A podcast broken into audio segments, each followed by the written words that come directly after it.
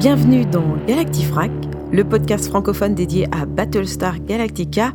Bonjour Draven. Salut Karine. Et bonjour à tous.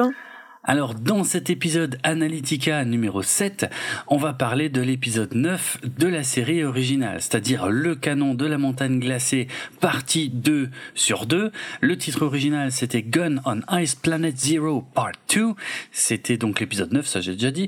Euh, il a été diffusé à la télévision américaine pour la toute première fois le 29 octobre 1978 et il est écrit par Glenn Larson, Donald Belisario et Michael Sloan, basé sur une histoire de John Ireland Jr. est réalisé par Alan J. Levy. Exactement. Alors, si vous n'avez pas écouté encore l'épisode précédent, c'est-à-dire l'Analytica numéro 6, eh bien, je vous conseille d'aller l'écouter puisque là, on est en train de faire la suite de cet épisode puisque c'est un, un épisode en deux parties qu'on a traité. D'abord Mhm. une première fois dans le 6 et là, on va le finaliser dans le 7. Voilà. Ouais. À écouter en deux fois. Nous faisons donc la deuxième partie et si tu es prêt, on y va, décollage.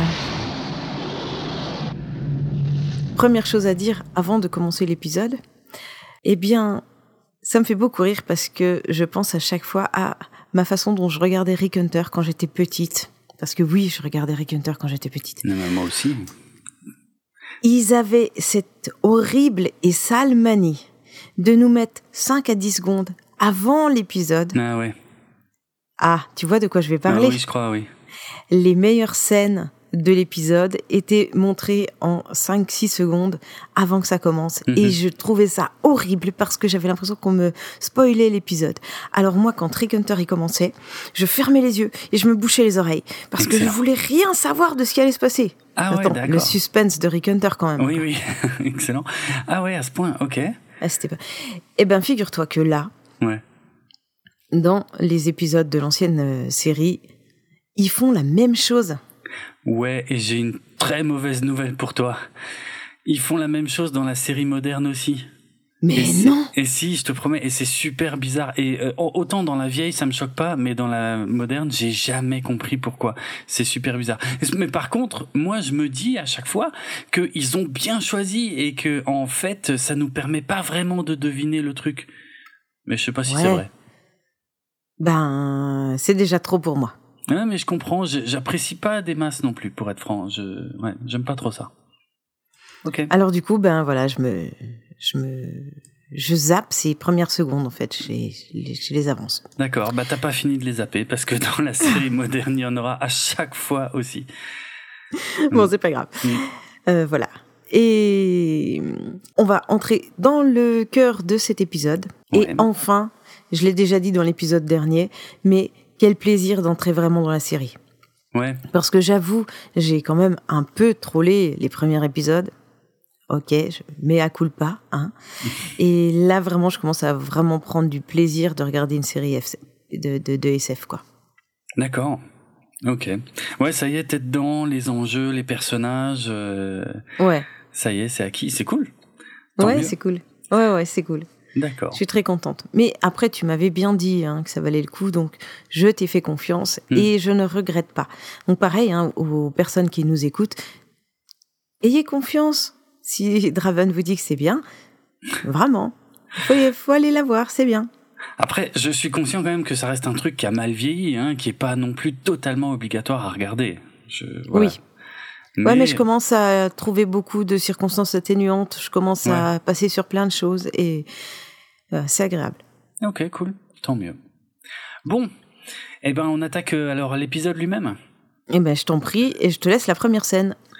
Ça marche. Alors, on apprend euh, tout au début que donc euh, les clones qu'on avait rencontrés à la fin de l'épisode précédent, eh ben ils ont été créés euh, pour être des esclaves, pour travailler, et que certains, donc ceux-là qui euh, mènent notre groupe de héros, eh ben ce sont ceux qui se sont rebellés parmi les clones qui avaient été créés pour être esclaves. Alors, rebelles. Tu, enfin, est-ce que les clones sont rebelles? Ou est-ce que simplement ils sont autonomes? Est-ce qu'ils Ah. deviennent autonomes et est-ce qu'ils se rapprochent des humains finalement? Ouais, alors, bah, alors ça c'est littéralement effectivement la, la remarque que Apollo euh, leur fait. Il trouve que ça les rend humains effectivement de s'être rebellés. Maintenant, euh, j'aime bien ta question parce que rebelle ou autonome, j'ai envie de dire, est-ce que c'est pas la même chose? Est-ce que quand on est autonome, on n'est pas quelque part forcément en rébellion, même très légère, avec mhm. euh, avec forcément un, un, ordre donné ou une autre euh, force en puissance ou voilà. Est-ce qu'il y a une vraie différence entre rébellion et autonomie? Ou est-ce que c'est pas finalement un peu la même chose? Ah, c'est une bonne question quoi. Je sais pas. Pour moi, dans rebelle, il y a un petit côté euh, un petit côté guerrier, un petit côté euh, contre le système, mhm. alors que autonome, euh, je vois plus quelqu'un qui est ah, comment je pourrais dire, euh, il n'est pas forcément contre le système, simplement que il va penser par lui-même. Il va agir par lui-même et il va agir peut-être plus pour lui ou pour son entourage et non plus pour suivre des ordres donnés quoi. Mmh, mmh. Oui, ce qui revient à être belle quoi finalement. non, peut-être pas forcément. Euh, quelque part, je me dis qu'on peut être autonome, euh, avoir droit à l'autonomie, euh, mais aller quand même dans le sens du système. Donc du coup, c'est plus du tout de la rébellion. Mmh. C'est plus de la confiance. Alors du coup, est-ce qu'on donne un petit peu d'humanité à ces clones qui deviennent autonomes? Apollo le fait en tout cas. Ouais. Et d'ailleurs, dans cette scène, Apollo a un air super satisfait quand euh, il a l'impression que ça les rend humains. Mmh, ouais. euh, mais depuis le départ, de toute façon, Apollo les considère presque comme des humains, voire des humains. Ouais, c'est vrai, c'est vrai. Hein, c'est un peu celui qui a le plus de euh, d'empathie pour eux. Ouais, Ouais. ouais, exact. Il a l'air de, enfin, ça, ça a l'air de lui plaire en fait cette histoire de de, de, de clones qui ont repris un peu euh, leur autonomie, on va le dire comme ça. Et de toute façon, Le, la nature humaine, euh, c'est un thème qui va pas mal revenir dans cet épisode, euh, peut-être un peu plus sur la fin pour le coup, mais je me rends compte que on, on, sème les graines là dès le début de l'épisode et on va clairement revenir sur ce sujet à la fin et ça va vraiment être le thème central, je crois même de, de l'épisode. Ouais, non, c'est clair. Mm. Donc euh, voilà, là il a un petit air, euh, il sourit, il essaie, mais à chaque fois qu'il a une interaction avec des clones, il a cet air-là. Ah ouais? Ah, ou alors peut-être qu'il aime tout simplement les barbus. Ça après. D'accord. Euh, ok. Puisque pour ceux qui n'auraient pas vu la série, tous les clones hommes sont des grands comment je dirais, euh, sportif ou bien charpenté, avec de la barbe. Ouais, bien costaud, euh, hein, genre de bûcheron. Et toutes les femmes sont des, des petites blondes aux cheveux courts. Ouais, exact, exact. Ils sont tous blonds, d'ailleurs. Ils sont tous blonds, oui. Il y a, ouais, il y a de quoi se poser des questions sur cette vision euh, du docteur Ravachol dont, dont on va bientôt faire connaissance. Ouais. qui aurait créé des êtres parfaits slash blonds. Ben ouais, c'est. Hein? Ça pique un peu. Ouais, hein. Ouais. Mm. Mais je, je, pense que c'est pas complètement par hasard. Euh, mais par contre, euh, je vais en profiter maintenant puisque tu en parles. Euh, Est-ce que tu as remarqué la petite astuce de réalisation qu'ils utilisent euh, pour, pour les clones? Parce qu'en vérité, il n'y a qu'un seul acteur qui joue tous les hommes et il n'y a qu'une seule actrice qui joue toutes les blondes. Alors, je me suis posé la question, mais je n'ai pas remarqué quelle était cette astuce et je n'attends qu'une chose, c'est que tu me la dévoiles. non mais bon, euh, en, en vérité c'est assez simple, c'est-à-dire que déjà il joue beaucoup sur le chant contre chant. Il y a quelques mhm. scènes par exemple avec la blonde où euh, elle euh, comment dire elle est censée être deux fois dans la scène. Euh, je crois qu'il y a par exemple un dialogue entre, euh, je sais plus si c'est Starbuck ou Apollo, je crois que c'est Starbuck, qui discute avec un, un des bûcherons. Et, euh, et donc il a une blonde derrière lui et il y a une blonde derrière le bûcheron. Et en fait, si tu veux, à chaque fois que euh, la caméra change d'angle, par exemple quand on voit le visage de Starbuck, la blonde elle se met derrière Starbuck et l'autre blonde on la voit que de dos. Donc en fait c'est pas la même actrice. Mmh. Et après quand ils font sous l'autre angle et eh ben la blonde change de côté et elle va se mettre derrière le bûcheron et celle qu'on ne voit que de dos, c'est une autre actrice, c'est une figurante et ainsi de suite. Et euh, Et en gros, ils font ça un petit peu pour toutes les scènes, euh, parce que on en voit un paquet hein, des clones. Euh, il y a beaucoup de bûcherons, il y a beaucoup de blondes, mais en, vérité, au premier plan, c'est toujours les deux mêmes acteurs en fait. Et, et derrière, ce ne sont que des figurants qui sont soit de dos, soit loin pour pour pas qu'on se rende compte que euh, c'est pas les mêmes acteurs. Et du coup, ça passe. Euh, après, c'est des séries qui étaient pas franchement euh, euh à l'époque. Euh, on se doutait pas que, que un jour ça sortirait en super haute définition et tout. Hein, ça passait à la télévision, les bons vieux tubes cathodiques de 78. Là, c'était sûr qu'on ferait pas la différence. bon, aujourd'hui, peut-être ça se voit un peu plus, mais là, je pense qu'il faut pas être trop euh, intransigeant avec ça. Je veux dire, c'est pour une production télé de l'époque, je trouve que c'est assez malin. Et il y a quand on y fait attention, parce que si on n'y fait pas attention, ça passe tout seul. Mais quand on y fait attention, on se rend compte qu'ils se sont vraiment embêtés à placer les personnages à chaque fois, les bons acteurs au premier plan, pour que tout le reste, euh, on y fasse moins attention et qu'on se dise bah ouais, c'est forcément les mêmes. Et ça marche assez bien. C'est assez bien fait. Oui. Mais c'est ce que ça, ça, rejoint ce que je disais tout à l'heure, quoi. Je commence à être très tolérante avec tout ça. Ouais, bah oui, oui, bah je comprends. Ouais, ouais, c'est normal aussi. Ça reste, euh, ça reste une vieille série de SF. Hein. Pas non plus euh, chercher trop dans les détails. Non, non, c'est clair. Et donc on passe à la à la scène suivante où on retrouve notre ami Baltar. Ouais, Baltar qui boite. Euh, je l'avais dit à la fin de l'épisode précédent, on voyait qu'il se tenait la jambe quand il jurait de se venger. Oui, c'est vrai. Il jurait de se venger d'Adama. Euh, bah là, on le voit carrément tourner en rond dans la pièce en se tenant la jambe et en boitant. Et euh, il est mais furax quand Lucifer vient lui dire que le, le Galactica n'est toujours pas détruit euh, et il, il, leur donne une attaque. Et euh, Lucifer est un peu euh, sur la il dit mais attendez, euh, les, les, les raiders Silon n'auront pas assez de carburant euh, pour rentrer. D'ailleurs, le dialogue est un peu moins clair en français qu'en VO, comme d'hab. Euh, mais bon, en gros, c'est ça. Baltar, il s'en fout, il faut attaquer. Hmm. Bon, admettons. Hmm, hmm, pour l'instant, on n'en sait pas plus. Ouais, c'est ça. Mais bon, Lucifer, je, je, je trouve que je sais pas, je l'aime bien. Il est très moche comme personnage. Hein. Oui. il est, très bizarrement fait. Mais il prend pas Baltar au sérieux. En tout cas, il, on dirait qu'il aimerait bien le voir se, se ramasser. Je pense aussi, je, c'est vrai qu'il y a beaucoup d'ironie dans le ton de, de Lucifer et c'est assez drôle euh, leur relation. Je, moi, j'en suis presque au point de me demander si c'est pas un peu le duo comique de la série, en fait, ces deux-là. euh, parce que Baltar, il en fait des caisses, il en fait clairement trop. Euh, et, et, puis d'un autre côté, euh, il y a Lucifer qui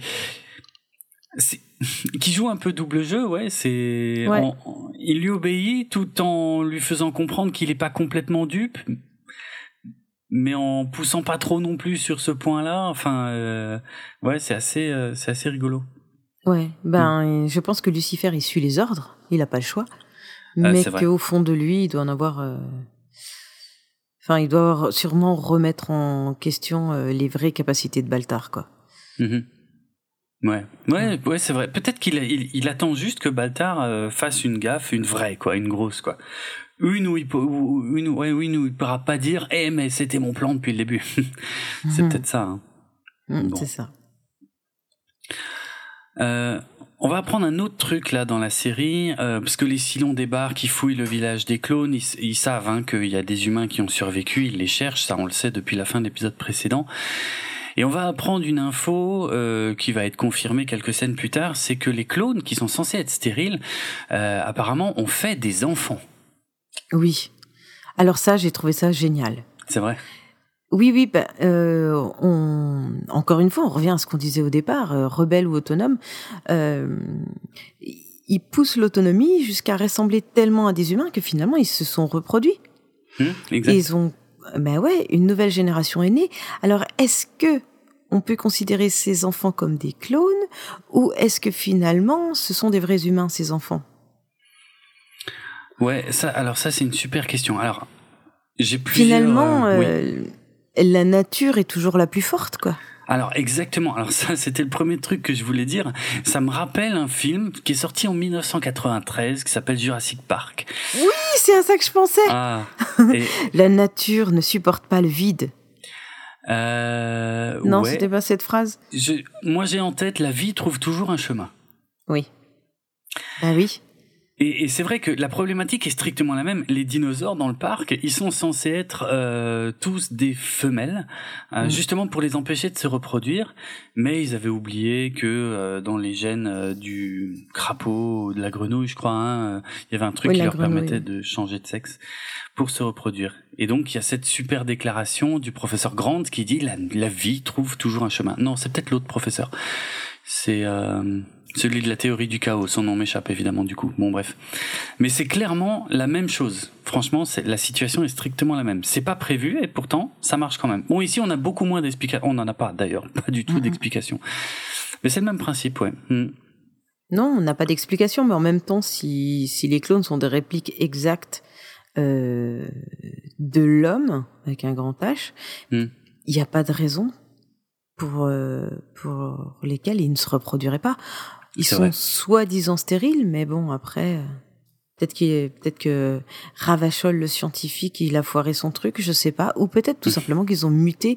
Bon, Oui. après, je suis pas sûre qu'on puisse muter aussi facilement. euh, Hmm. La mutation, c'est pas après plusieurs générations. Enfin, bref, quoi qu'il en soit, euh, ils ont fait des enfants et je trouve ça vachement intéressant. Ouais. Et on, et on a un petit côté euh, mm, mm, mm, attendri par les enfants, donc on va les trouver encore plus humains. Ce sont des enfants. Ouais, c'est vrai. C'est vrai. Alors, par rapport à ta deuxième question là, est-ce que des enfants de clones sont-ils toujours des clones ou est-ce qu'ils deviennent des vrais humains? Je sais. et quel est ton avis là-dessus? J'en ai un, mais je sais pas trop. euh, je t'écoute Ah, d'abord. euh... hum, hum, hum. Bah, moi, je dirais que oui. Il faut que j'argumente. Alors oui. Alors oui, parce que déjà oui quoi En fait, c'est pas super. Oui, monsieur. Mais non, c'est pas ça. Oui, ce sont toujours des clones ou oui, ce sont des humains? Ah, pardon. Euh, hum, oui, ce sont des humains.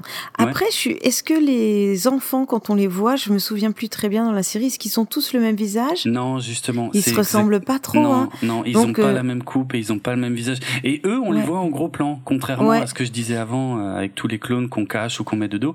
Les gosses, on les voit super bien et c'est pas les mêmes. Ils sont tous blonds. Bon, mais Première pourquoi. chose. Ensuite, je me dis, euh, je me dis que euh, ils sont pas élevés par le système du, du scientifique. Ils sont élevés Ouais. par leurs parents. Ouais. Est-ce que les parents qui sont déjà en train euh, d'être autonomes, euh, qu'est-ce qu'ils leur apprennent quoi? Est-ce qu'ils leur apprennent à nouveau à être autonomes? Et ils sont élevés depuis tout petit Hmm. à, à ne pas être euh, des, ex- des esclaves, quoi, entre guillemets, parce Oui, que sinon ils seraient pas cachés, ils seraient Ouais. élevés pour être un nouveau esclave. Mm. Donc du coup, est-ce qu'ils sont pas en train de prendre un autre euh, axe dans, dans, dans leur système de vie, quoi? Je alors peut-être qu'ils se rapprochent pas complètement euh, de l'humain comme nous on l'entend, Ouais. mais peut-être qu'ils ne sont plus des clones, peut-être qu'ils sont en train de créer une autre branche. Ok, ouais, ouais, Voilà. ouais. Voilà ce que je pense. Euh, après, je pense que les clones peuvent être des humains, peuvent être considérés comme des humains tant que tout va bien. Alors, C'est horrible euh, ce que je vais dire après, mais Mhm. euh, tant que tout va bien, l'homme a un grand cœur. Le jour où ça va pas trop bien, genre il y a pas de place pour tout le monde ou il y a pas de bouffe pour tout le monde, on saura bien leur rappeler qu'ils ne sont pas vraiment humains et qu'il faut faire un choix. Tu vois par exemple, un- dans, quand tout va toujours bien, euh, les hommes ont toujours un grand cœur. Ouais, je vois ce que tu veux dire. Ok. Et quand il commence à y avoir une crise, ben il faut bien trouver euh, quelqu'un sur qui taper. Et à mon avis, à ce moment-là, on se pose plus la question s'ils sont humains ou pas. On va on va trouver euh, une bonne raison pour les exclure Mhm. parce que il y a trop de monde, parce que il y a pas assez pour tout le monde. Voilà. Ouais, ouais. C'est très intéressant, assez pessimiste et probablement très réaliste. Oui. J'aime beaucoup. Est-ce que c'est bizarre d'être pessimiste pour les gens qui aiment la SF Non, effectivement, pas forcément, parce que c'est le genre de scénario dans lesquels on aime bien se projeter pour savoir comment on, réagirait, effectivement.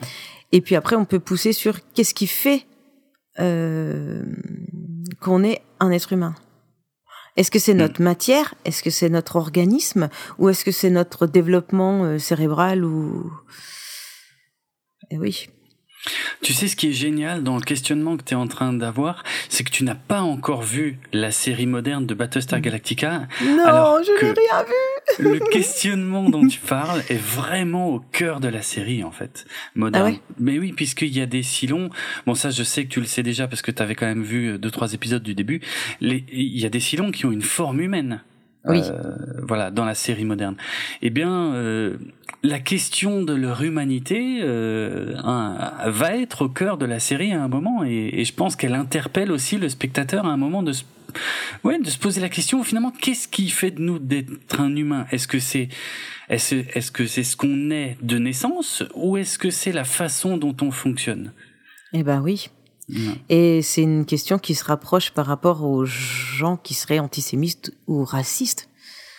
Ouais, Qu'est-ce qui fait que les individus sont nos sont égales à d'autres? Ouais. Est-ce que c'est euh, d'où est-ce qu'ils sont arrivés ou comment est-ce qu'ils sont nés ou mm-hmm. à quelle euh, ethnie ils appartiennent ou je sais pas quoi? Ou est-ce que c'est leur développement tout au long de leur, euh, de leur enfance qui font que voilà. Après, pour moi, un humain est égal à un humain, tel qu'il soit. Ouais, d'accord. Mais euh, hmm. voilà. Bref, non, ça pose ce genre de questions. En fait, c'est la c'est la grand c'est le grand questionnement dont on sera amené donc forcément à reparler euh, entre euh, la nature humaine et la culture dans laquelle mm. l'humain euh, évolue et grandit et s'éduque et, et, voilà. Et qu'est-ce qui fait de lui un humain finalement? Est-ce que c'est sa nature ou sa culture? C'est un super thème euh, philosophique et euh, bah ouais, comme dit, dont on n'a pas fini de parler, je pense. Mm, mm, on retrouve ça dans pas mal de films où il y a des robots. Des robots qui deviennent euh, amis euh, aux, des, des, humains ou de leurs créateurs ou quoi, euh, comme dans. Oh, tu te souviens de ce vieux film qui s'appelait. Euh... Ah, je sais plus comment s'appelait le film, mais en tout cas, le robot s'appelait Numéro 5. Ah, appelez-moi Johnny 5, ouais. Oui, c'est ça. Mmh. Alors, pas le 2, parce que le 2 est vraiment très débile. Oui, oui. Mais le 1, c'était. C'était un petit peu. C'était un petit peu dans ce sens-là, quoi. Ouais, ouais, ouais. Et oui, parce que en plus, quand on était gamin, bon, je sais pas si ça a super bien vieilli, hein, mais quand on était gamin, nous, Johnny 5, au bout d'un moment, enfin, on, on, on, vibrait complètement pour lui, tu vois, on avait peur pour lui et tout machin, alors que c'est un robot, quoi. C'était vraiment des mécanismes, des rouages hyper visibles. En plus, dans son cas, il, il, y avait un côté un peu anthropomorphe, mais pas complètement non plus. Et pourtant, ça fonctionnait, quoi. Il avait des émotions. Euh... Mm. Et justement, il y a euh, je, je crois qu'à la fin, excusez-moi, je vais spoiler le film là, mais bon, il a 30 ans. Euh, bon, allez, on va dire 25 ans. C'est le fait qu'il sache faire des blagues et qu'il rit ouais. qui fait qu'il est considéré à la fin comme un humain. Parce qu'un normalement, un robot n'est pas censé euh, comprendre ça et, et, encore moins pouvoir faire des blagues à lui tout seul. Mmh, exact. Et donc là, en l'occurrence, c'est ce qu'il a construit qui fait qu'il devient humain et pas euh, le fait d'être un robot euh, qui l'empêche d'être humain. C'est euh, son cheminement quoi. Ouais. ouais. Enfin bon bref, c'est pas le meilleur film. pas le truc. Bah, pour nous à l'époque, c'était ouf mais Ah ouais, non, j'étais j'étais happé par le film, je trouvais ça génial. J'ai essayé de le retrouver, je l'ai pas retrouvé, je voulais le regarder avec mon fils. C'est regarde, maman elle adorait ça. Mhm. Ouais, mais en fait quand tu fais ça, non, les enfants ils regardent le film en se disant mon Dieu, qu'est-ce que c'est que cette horreur? Donc du coup, l'ayant pas trouvé, je lui ai fait regarder le 2 et, euh, et là franchement oui, oui effectivement c'est complètement c'est complètement nul. Soyons réalistes. Bon, enfin euh, bref. Je viens de voir, c'est le 2 en fait qui s'appelle Appelez-moi Johnny 5. Le premier s'appelle Short Circuit. Ouais, eh ben c'est ça, c'est le 2 que j'ai vu il y a pas longtemps, il y a quelques mois et, et alors là, c'est vraiment tarte quoi. ouais. Et bon bref. Donc revenons à Ravachol. et ça a plus de 20 ans. Ah, euh, pardon, je t'ai coupé, j'ai pas entendu. Je disais et ça a plus de 20 ans. Euh, oui, moi je voulais juste avant de partir sur Ravachol, je j'ai le droit aussi de répondre à la question sur les enfants, sur la nature des des enfants? Écoute, euh, je n'y vois aucun inconvénient. Ah, c'est très gentil. Euh, non, je voulais. De toute façon, je voulais. Euh, j'avais pensé la même chose que toi à, à, la base. Hein. Euh, on voit bien dans la série qu'ils ont des visages différents. Donc, à partir de ce moment-là, ils ont beau être des enfants de clones, euh, on peut pas les qualifiés de clones puisqu'ils ne se ressemblent pas les uns les autres. Ils, mm. ne sont pas des copies conformes les uns des autres. Par contre, j'avais un questionnement. Je vais peut-être un peu loin, mais euh, ces enfants, en, en imaginant que, que, cette communauté-là continue de vivre en autarcie. Euh, il y aura un gros problème en fait avec ces enfants. Ces enfants ne pourraient pas euh, continuer à perpétuer, euh, je vais appeler ça leur espèce, euh, parce que ils ont beau être tous de parents différents, ses parents, ils sont, euh, ouais, ils sont différents et pourtant, ses, parents, c'est tous les mêmes euh, génétiquement. Mhm. Donc ils ont la même souche. Voilà, donc ils sont, même s'ils sont pas frères et sœurs, ils sont quand même un petit peu tous frères et sœurs. Donc, ils ne pourraient pas euh, s'accoupler, se reproduire, ou, alors sous peine d'avoir des graves problèmes euh, génétiques mhm. Mhm. assez rapidement. voilà, je sais pas pourquoi j'ai pensé à ça. C'est peut-être, je vais probablement trop loin, mais Ouais, je me suis. Ouais, c'est ça. Les, les, les gamins en eux-mêmes sont tous différents, mais ils ont tous le même patrimoine génétique. En fait, ils sont. Ce que, ce que je trouve génial, c'est que eux représentent bien euh, comment, euh, avec deux parents strictement identiques, on peut obtenir des tas d'enfants différents. Euh, parce que voilà, pas, à cause du, du, du, du, mélange des gènes, on va dire. Mais ils ont beau être tous différents, ils ont tous le même patrimoine génétique parce qu'ils ont entre guillemets tous les mêmes parents. Donc, ils peuvent pas se s'accoupler entre eux. Donc, euh, ce truc est un petit peu voué à l'échec quelque part. Ouais. Ouais, ouais, si, si, c'est vrai. C'est bizarre. Hein ouais, je sais, c'est un peu. C'est un peu. Oui, il faudrait qu'ils s'expatrient. Oui, voilà. Après, si, si effectivement euh, le, le, mélange des gènes continue, je pense qu'il y aurait pas de problème. Mais là, en l'état, en autarcie, il y aura un gros souci qui, qui arriverait très rapidement. Ah ouais, probablement. Hum, hum. Moi, j'avais pas été jusque là. Non, ouais, j'avoue, j'ai été long. J'étais loin. Alors, euh... d'autant plus qu'on n'aura pas la réponse. Jamais. Bon, comme plein de trucs dans cette série. Hein. Ça, il va falloir s'y faire. Euh, donc ouais, tu voulais qu'on en revienne à Ravachol. Pourquoi? Euh, Oui, j'aimerais bien qu'on rappelle pourquoi Ravachol a créé un canon. Mm-hmm. Alors sur cette planète, il y a un canon qui menace le Battlestar. Ouais. Ce canon a été euh, pris et il est utilisé par les Cylons. Mhm. Mais qu'est-ce qu'il fout là, base, ce putain de canon? On est d'accord, c'est super bizarre. Alors, Apollo va l'apprendre en rencontrant justement le docteur Ravachol, le fameux, enfin.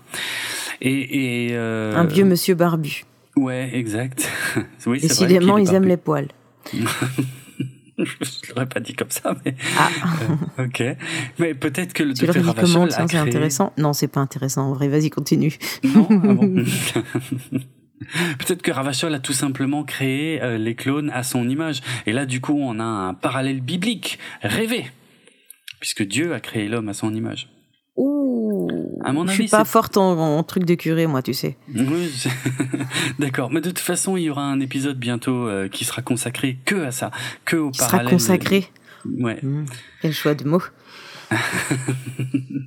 Bien vu. je l'ai même pas fait exprès. Euh, non, non, il y en a, il y en a énormément dans Battlestar et c'est souvent pas par hasard. Euh, donc euh, voilà, et plus qu'on ne croit en tout cas. Et même dans la série moderne. Mais bon, comme dit, ça fera l'objet d'un épisode euh, complet. D'accord.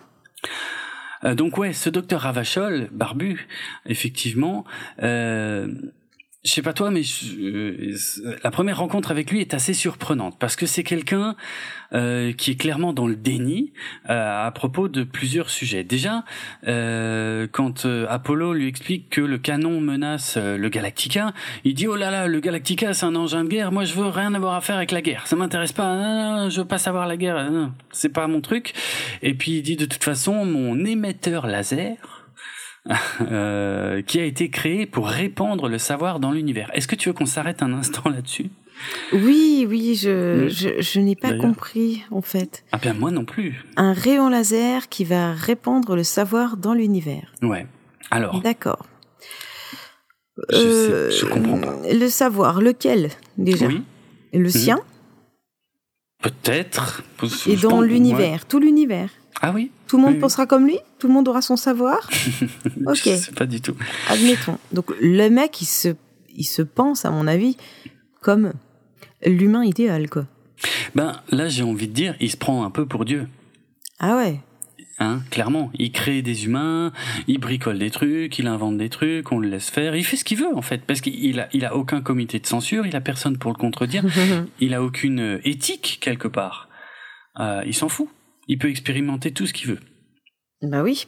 Est-ce que c'est pour ça qu'il s'est rapproché des Silons Alors apparemment oui, d'ailleurs, euh, parce que c'est ce qu'il explique à, à Apollo, c'est que lui finalement les Silons ne le gênent pas. Alors c'est très bizarre parce que d'un côté il veut rien avoir à faire avec la guerre et d'un autre côté il est pote avec les Silons qui sont clairement en guerre contre les humains, mais peut-être qu'il est pas au courant euh, parce que les Silons le laissent justement faire ce qu'il veut. Et apparemment Ben, c'est lui c'est tout ce qui l'intéresse, faire tout ce qu'il veut. Euh, et, et même Après, quand je- un- Oui. Ouais, après, je pense pas que les Silons feraient, euh, le laisseraient faire s'il y avait pas une raison derrière, quoi. Ah bah clairement, oui, là, le- là, ce canon, il est quand même très utile, faut dire ce qui est. Il a l'air sacrément puissant. Mm. Euh, et le mec, il est complètement dans le déni parce que quand Apollo lui explique que euh, ce canon, euh, il est très dangereux et qui sert justement pour euh, la guerre et non pas pour répandre le savoir dans l'univers euh, avec une, enfin, on comprend même pas ce que ça veut dire, pour être franc. Euh, je sais pas, c'était peut-être l'équivalent de la fibre, tu sais. Il pensait peut-être que dans la lumière du laser, on pouvait faire passer des données. N'importe Je sais pas. Ah non, mais je, ouais, vraiment, je suis pas. Bon, bref. Euh, Il Ouais, faut quoi. l'admettre. Bon, oui, il faut l'admettre comme plein de admettons. Euh, et, et ben quand Apollo lui dit non non c'est un canon il est utilisé pour la guerre alors l'autre il cherche des excuses. Il dit non mais c'est peut-être pour pas longtemps euh, et puis de toute façon il se décharge complètement. Il dit non mais moi j'ai aucune responsabilité dans l'utilisation de mes créations. Et ça je trouve ça particulièrement choquant quelque part euh, pour un scientifique. C'est- pour ça que je dis qu'il n'a aucune éthique. En fait, apparemment, le mec, il peut créer ce qu'il veut, il peut expérimenter ce qu'il veut, il se contrefout des conséquences. Et je trouve que ça en fait quelqu'un de potentiellement dangereux. Ouais. Mais après, ça s'est un petit peu passé comme ça pour tout ce qui a été inventé. Le Alors, mec, il parfois, invente pour le plaisir d'inventer ou pour le, le challenge. Et puis après, c'est détourné par l'armée ou c'est détourné par, euh, Mhm. par autre chose. Et là, est-ce qu'il est encore maître de son invention? Est-ce qu'il est... euh, Est-ce que c'est de sa faute si euh, c'est détourné à d'autres fins? Est-ce que celui qui a, avant, qui a, qui a trouvé, euh, je sais pas, je, vais dire des, des trucs où je suis pas experte, mais est-ce que celui qui a trouvé euh, l'uranium euh, ou je sais pas quoi et Mm. qui l'a euh, étudié pour en sortir quelque chose, est-ce qu'il est responsable euh, du fait qu'après ça a été repris pour faire une pour faire une bombe ou un truc comme ça? C'est le même. euh, on n'a pas la réponse, alors on va pas essayer d'y répondre, mais j'ai- si j'ai fait une petite recherche rapide. ah bon, tu as la euh, réponse à ça? Enfin, euh, j'ai, enfin, j'en ai une. J'ai, je dis pas que j'ai la grande réponse, euh, mais euh, je, je me suis intéressé au, au cas du docteur Oppenheimer, qui est probablement l'un des exemples les plus célèbres, puisque c'est lui qui était directeur de recherche du projet Manhattan, c'est-à-dire de la création de la bombe nucléaire américaine. Mhm. Et il est connu pour avoir euh, déclaré, euh, enfin pour une citation euh, évidemment que j'ai pas notée, mais un truc dans le genre euh, je suis euh, je suis devenu le destructeur des mondes Euh, et euh, bon qui est une citation qui vient d'un autre truc, hein, c'est pas c'est pas une phrase qu'il a inventée. Euh, bref, j'aurais dû prendre des notes. Mais bon, c'est pas ça qui est important, c'est que on a tendance à lui attribuer cette citation, bon qu'il aurait effectivement prononcée, euh, mais en, en pensant que qu'il aurait déclaré ça avec euh, du regret et euh, et, euh, et en, en réalisant l'horreur de ce qu'il vient de créer. Or, euh, et c'est pour ça que j'ai fait cette petite recherche, il s'avère que le docteur Oppenheimer euh, était très fier de sa création et qu'il a continué à travailler très longtemps ensuite euh, au développement des armes nucléaires américaines. Et Son Mhm. seul regret, il estimait que les Japonais, on aurait dû prévenir les Japonais sur ce qui allait leur tomber sur la gueule, littéralement. Euh, mais à part ça, il a continué à travailler euh, sur cette technologie euh, pendant assez longtemps ensuite. Alors que moi, je me dis que un scientifique, euh, et ça a dû exister, il y a probablement d'autres exemples, de scientifiques qui ont découvert quelque chose qu'ils ont regretté. Mais pour moi, s'ils le regrettent vraiment, alors euh, ensuite, ils vont chercher un moyen de contrer ce qu'ils ont créé. Ouais. Or, dans le cas de Ravachol, par exemple, c'est pas du tout le cas. Lui, Non, il est très bien, vrai. il fait ses trucs. Voilà. Et en toute impunité. Hein. Et oui, en plus, en plus, et il y, a- y avait un ordre établi. Euh, je sais pas si tu te souviens ce qu'il dit. À un moment, il parle des rôles qui étaient attribués euh, au sein du village. Mm. Euh, il dit, euh, il dit les penseurs pensaient et les travailleurs travaillaient. Et voilà. ouais, c'est ça. Et il est euh, et il apprécie pas du tout que Apollo euh, vienne un petit peu chambouler tout ça tu vois il est il est même ça, ça il- dérange l'ordre. colère Et d'ailleurs, c'est marrant parce que il a créé des clones penseurs. oui c'est vrai Ça, ça m'a interpellé. oui tiens oui oui tiens oui c'est vrai c'est vrai mais exact tiens, mais pourquoi s'emmerder à faire des, des clones qui pensent? Hmm. Ils pensent à quoi? Est-ce qu'il les a limités? S'il les a limités, alors ils pensent pas. Et s'il les a pas limités, Bah ouais. ce sont des vrais penseurs. Donc il y a rien d'étonnant à ce qu'ils deviennent autonomes. Donc Exact. etc etc exact etc. Il s'est tiré une balle dans le pied, le mec. ouais complètement Hmm. Voilà. ouais c'est vrai Euh, je- tu veux continuer? Je sais plus quelle est la scène suivante. Oui je vais je vais continuer alors euh, bah ensuite on a une grosse scène de bataille spatiale puisque euh, ah, suite à c'est l'ordre pour de ça Baltar que je ne sais plus quelle était la scène suivante. mais non Puisque rappelons-le, les batailles spatiales ne me font pas forcément les mêmes euh, effets que sur toi. ah bon? Non, c'est un scandale de tenir des propos pareils mais oui, podcast. je suis désolée. J'en suis désolée parce que j'aimerais éprouver les mêmes sensations que ah toi. oui? Mais oui, je suis jalouse. ah bon, ah bon Tout à fait. Ben oui, monsieur, oui. Non, tu, tu commences à en faire trop là, ça se voit. Ah, pardon. Bon, bah, vas-y, allez, raconte ta bataille, là, qu'on en finisse. non mais là t'es trop dans l'autre sens. Ah, merde. Bon, bah, j'aime taire, alors. Mais non. Bon, de toute façon, c'est très simple. Les, les Cylons, les chasseurs Cylons, les raiders Cylons attaquent le Galactica. Comme on le sait, ils n'avaient pas assez de carburant euh, pour rentrer. Euh, mais malgré tout, Baltar ordonne leur retraite juste pour faire croire à Adama. Et là, il y a une petite différence entre la VO et la VF. Euh, en VF, il dit que c'est pour faire croire à Adama qu'il a le dessus, euh, alors qu'en VO, il dit que c'est pour faire croire à Adama que la base des Cylons est tout près. Mais Mm. quand j'y réfléchis, finalement, c'est la VO qui n'a pas beaucoup de sens. À quoi ça servirait de faire croire à Adama que la base des Cylons est tout près? À lui faire peur? De toute façon, Mm. il compte pas faire demi-tour. Ouais, C'est bizarre, non? Non, mais en peu- même temps, euh, le, la stratégie de guerre de Baltar est quand même super chelou. oui, ça c'est moins puisse Donc, euh, faut arrêter d'essayer de le comprendre, euh, le laisser se gratter la cuisse, et puis euh, voilà. quoi. Mm. ok. Bon, on y Il essaye, moi je crois qu'il essaye à chaque fois un truc qui marche Ouais. pas, alors il réessaye un autre truc en faisant c'est tout à fait ce que je voulais faire. Je pense Voilà. que c'est ça aussi. Ouais. Et, et du coup, ça n'a pas forcément beaucoup de sens. Mais c'est normal, Mm. il est toujours en train d'essayer de retomber sur ses pieds. C'est un mec qui n'accepte jamais d'avoir tort. Ouais, hein. c'est vrai, c'est vrai ça.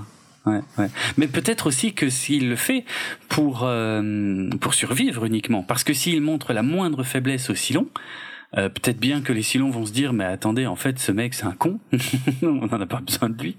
Je sais pas, hein, peut-être. Ouais, non, c'est. Mm. Il a un sale rôle, quoi. Ouais. C'est assez rigolo parce que je me rends compte que le personnage de Baltar, je vais pas trop en dire, hein, euh, surtout pour toi, euh, mais euh, le personnage de Baltar de la série moderne est quand même très très très très très différent du Baltar de la série originale.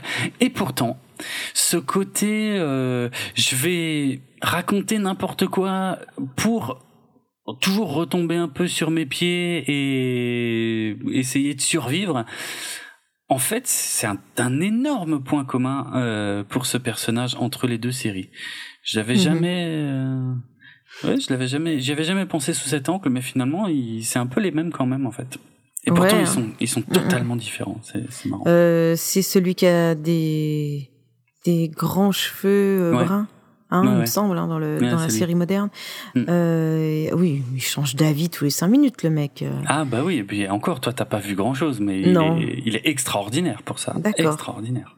Bon, mm. j'ai hâte. Ouais.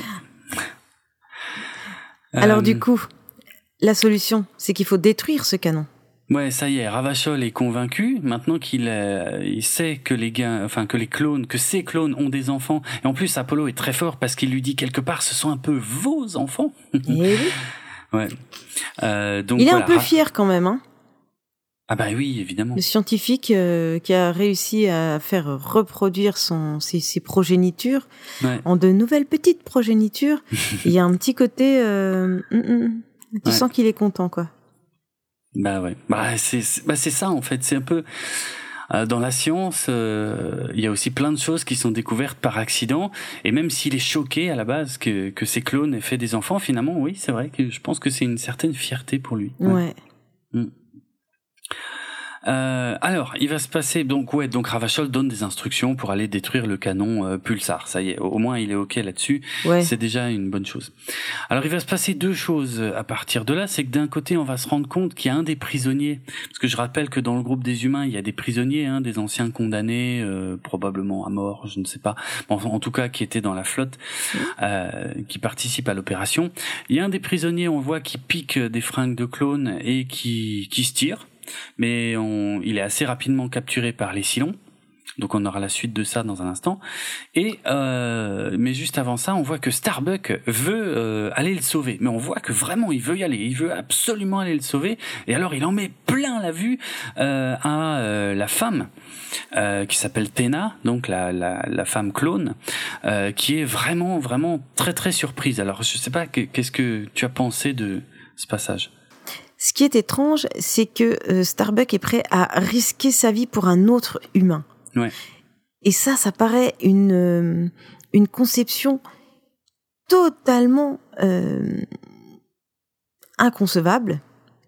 Ou pour le bah ouais, pour un clone quoi. Mm, mm, Parce que eux, ils ont pas en tout cas, c'est ce que la série veut nous faire comprendre, mm. c'est qu'ils n'ont pas une pensée individualiste. Ils ont une pensée de groupe. Donc, euh, il faut maintenir le groupe. Quel est l'intérêt d'aller risquer sa vie pour potentiellement sauver une vie? Ça veut dire, on va peut-être en perdre deux.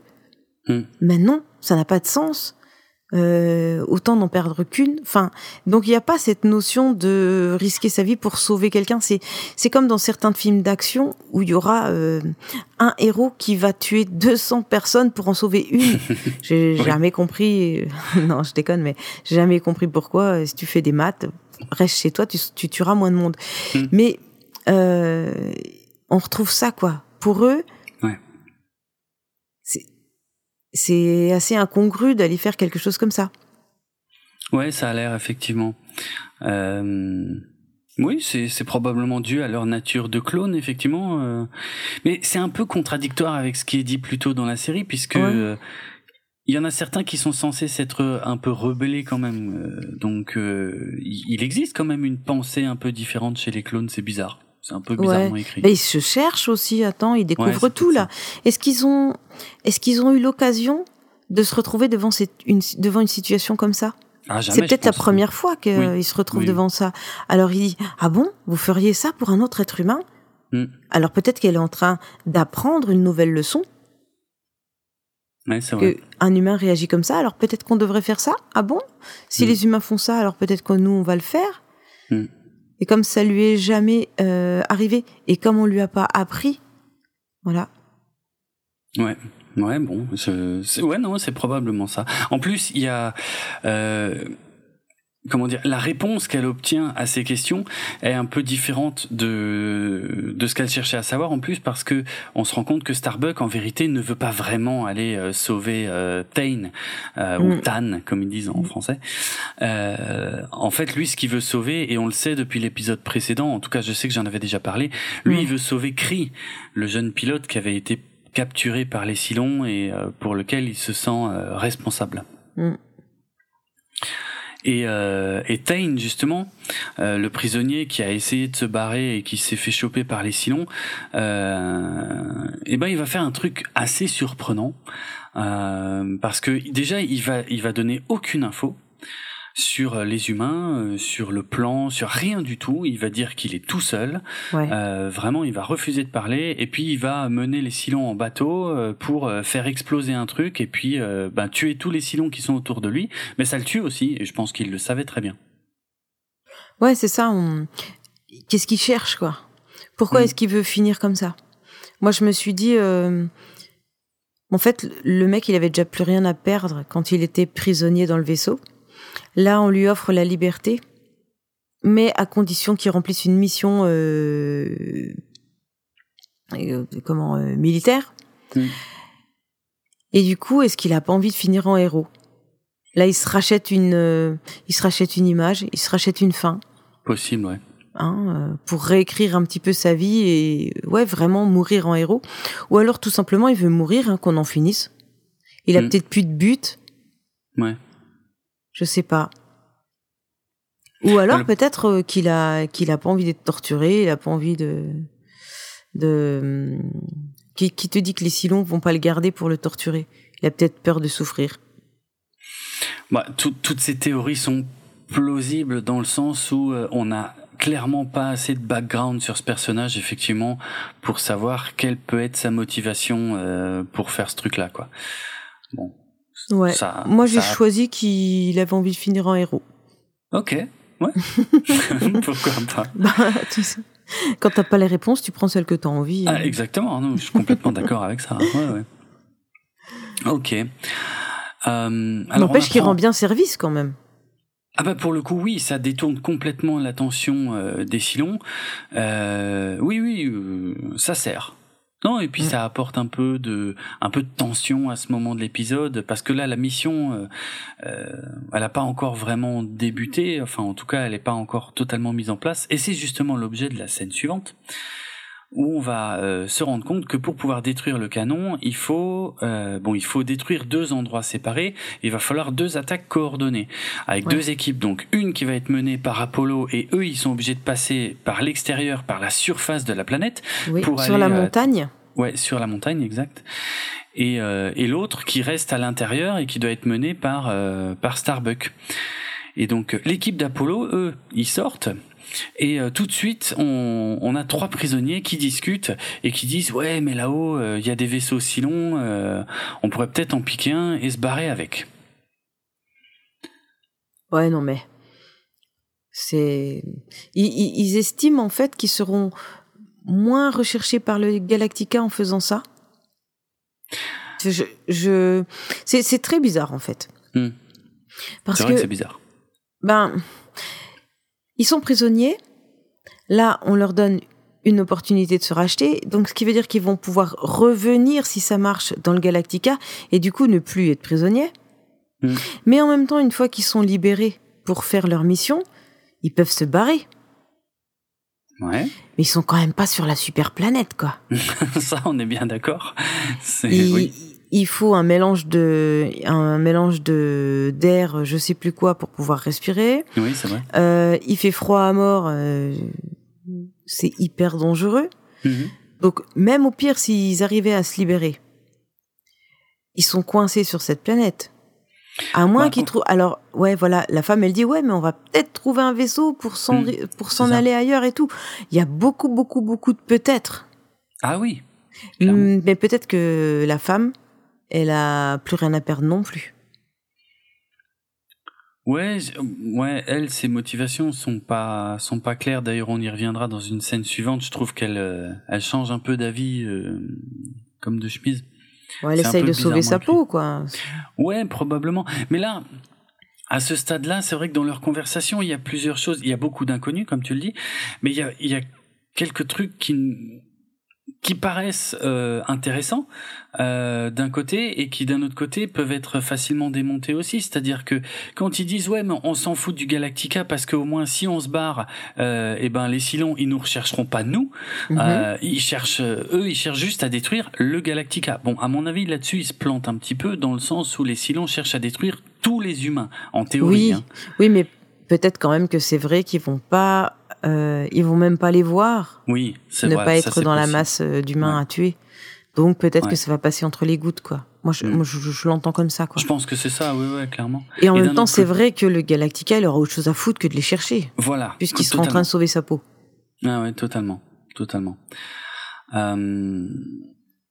Mais maintenant, en fait, il y a peut-être un sentiment de danger euh, qui n'est peut-être pas suffisamment bien vendu dans l'épisode parce que si euh, c'était davantage présenté comme une mission sans retour, parce que c'est un peu ça qu'on est censé comprendre, que le Galactica va se barrer sans eux. C'est un peu le sentiment d'urgence qu'il va y avoir à, la mmh. fin de l'épisode. Mmh. Euh, là, je comprends un peu mieux la motivation de dire finalement, on s'en fout de finir la mission ou pas, on se barre dans tous les cas.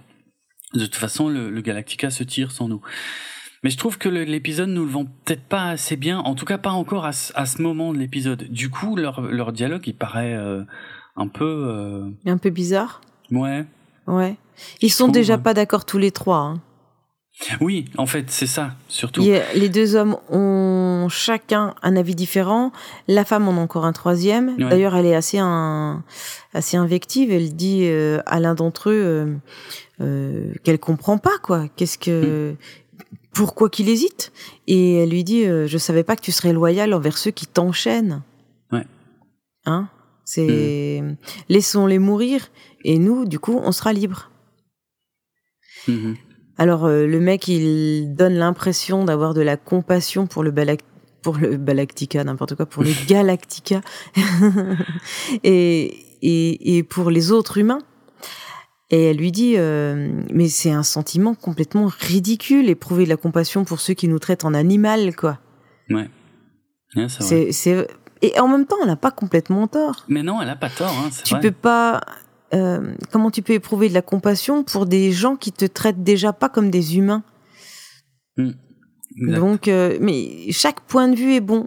Oui. En fait, ouais, si tu prends chaque point de vue de chacun des individus euh, qui sont des, des prisonniers, euh, ils ont tous un point de vue qui peut, qui peut se défendre, quoi. Donc on n'arrive pas à choisir. Moi, moi, j'arrive pas à regarder ça en me disant, euh, elle a raison, il a raison, l'autre a raison, et puis peut-être que c'est les autres. Bah, ouais, ils mm. ont tous une bonne raison de faire ce qu'ils font, quoi. Même si c'est, euh, même si c'est pas cohérent entre eux. Ouais, Donc, et ouais, et donc à la fin, celui qui, hésitait et qui avait envie de faire le, vrai bon soldat, alors que finalement c'est un prisonnier qu'on utilise, hmm. euh, il donne l'impression de se laisser convaincre. Ouais. Et il valide la fait, le fait de faire une, euh, euh je sais pas comment ça s'appelle. Enfin, il va trahir quoi. Comment tu dis? Bah de, de se barrer. Euh, Oui, il valide le fait de. Mm.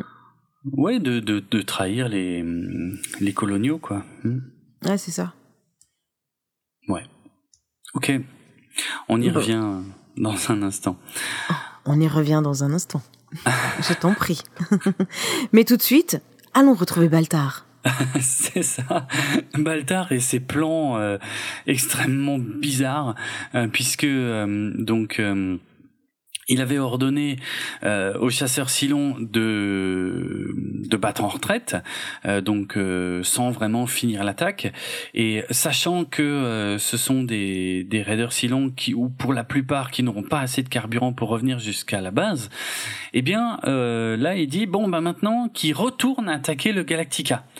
Euh, pour euh, en fait le but de tout ça c'est vraiment de jouer avec Adama de troubler Adama et, et, et c'est ce qu'on disait avant hein, Lucifer mm. lui-même mm. dit qu'il est aussi un petit peu troublé par la stratégie de Baltar ouais ouais non c'est euh, si ça a du sens on peut dire que ça n'a pas de sens, mais si, si tu te mets à la place de Baltar, ça a du Mm. sens. C'est parce qu'il veut tout le temps retomber sur ses pattes, ce mec. Oui, oui, oui. oui. Et il croit toujours que sa stratégie, je bafouille, que sa stratégie va marcher.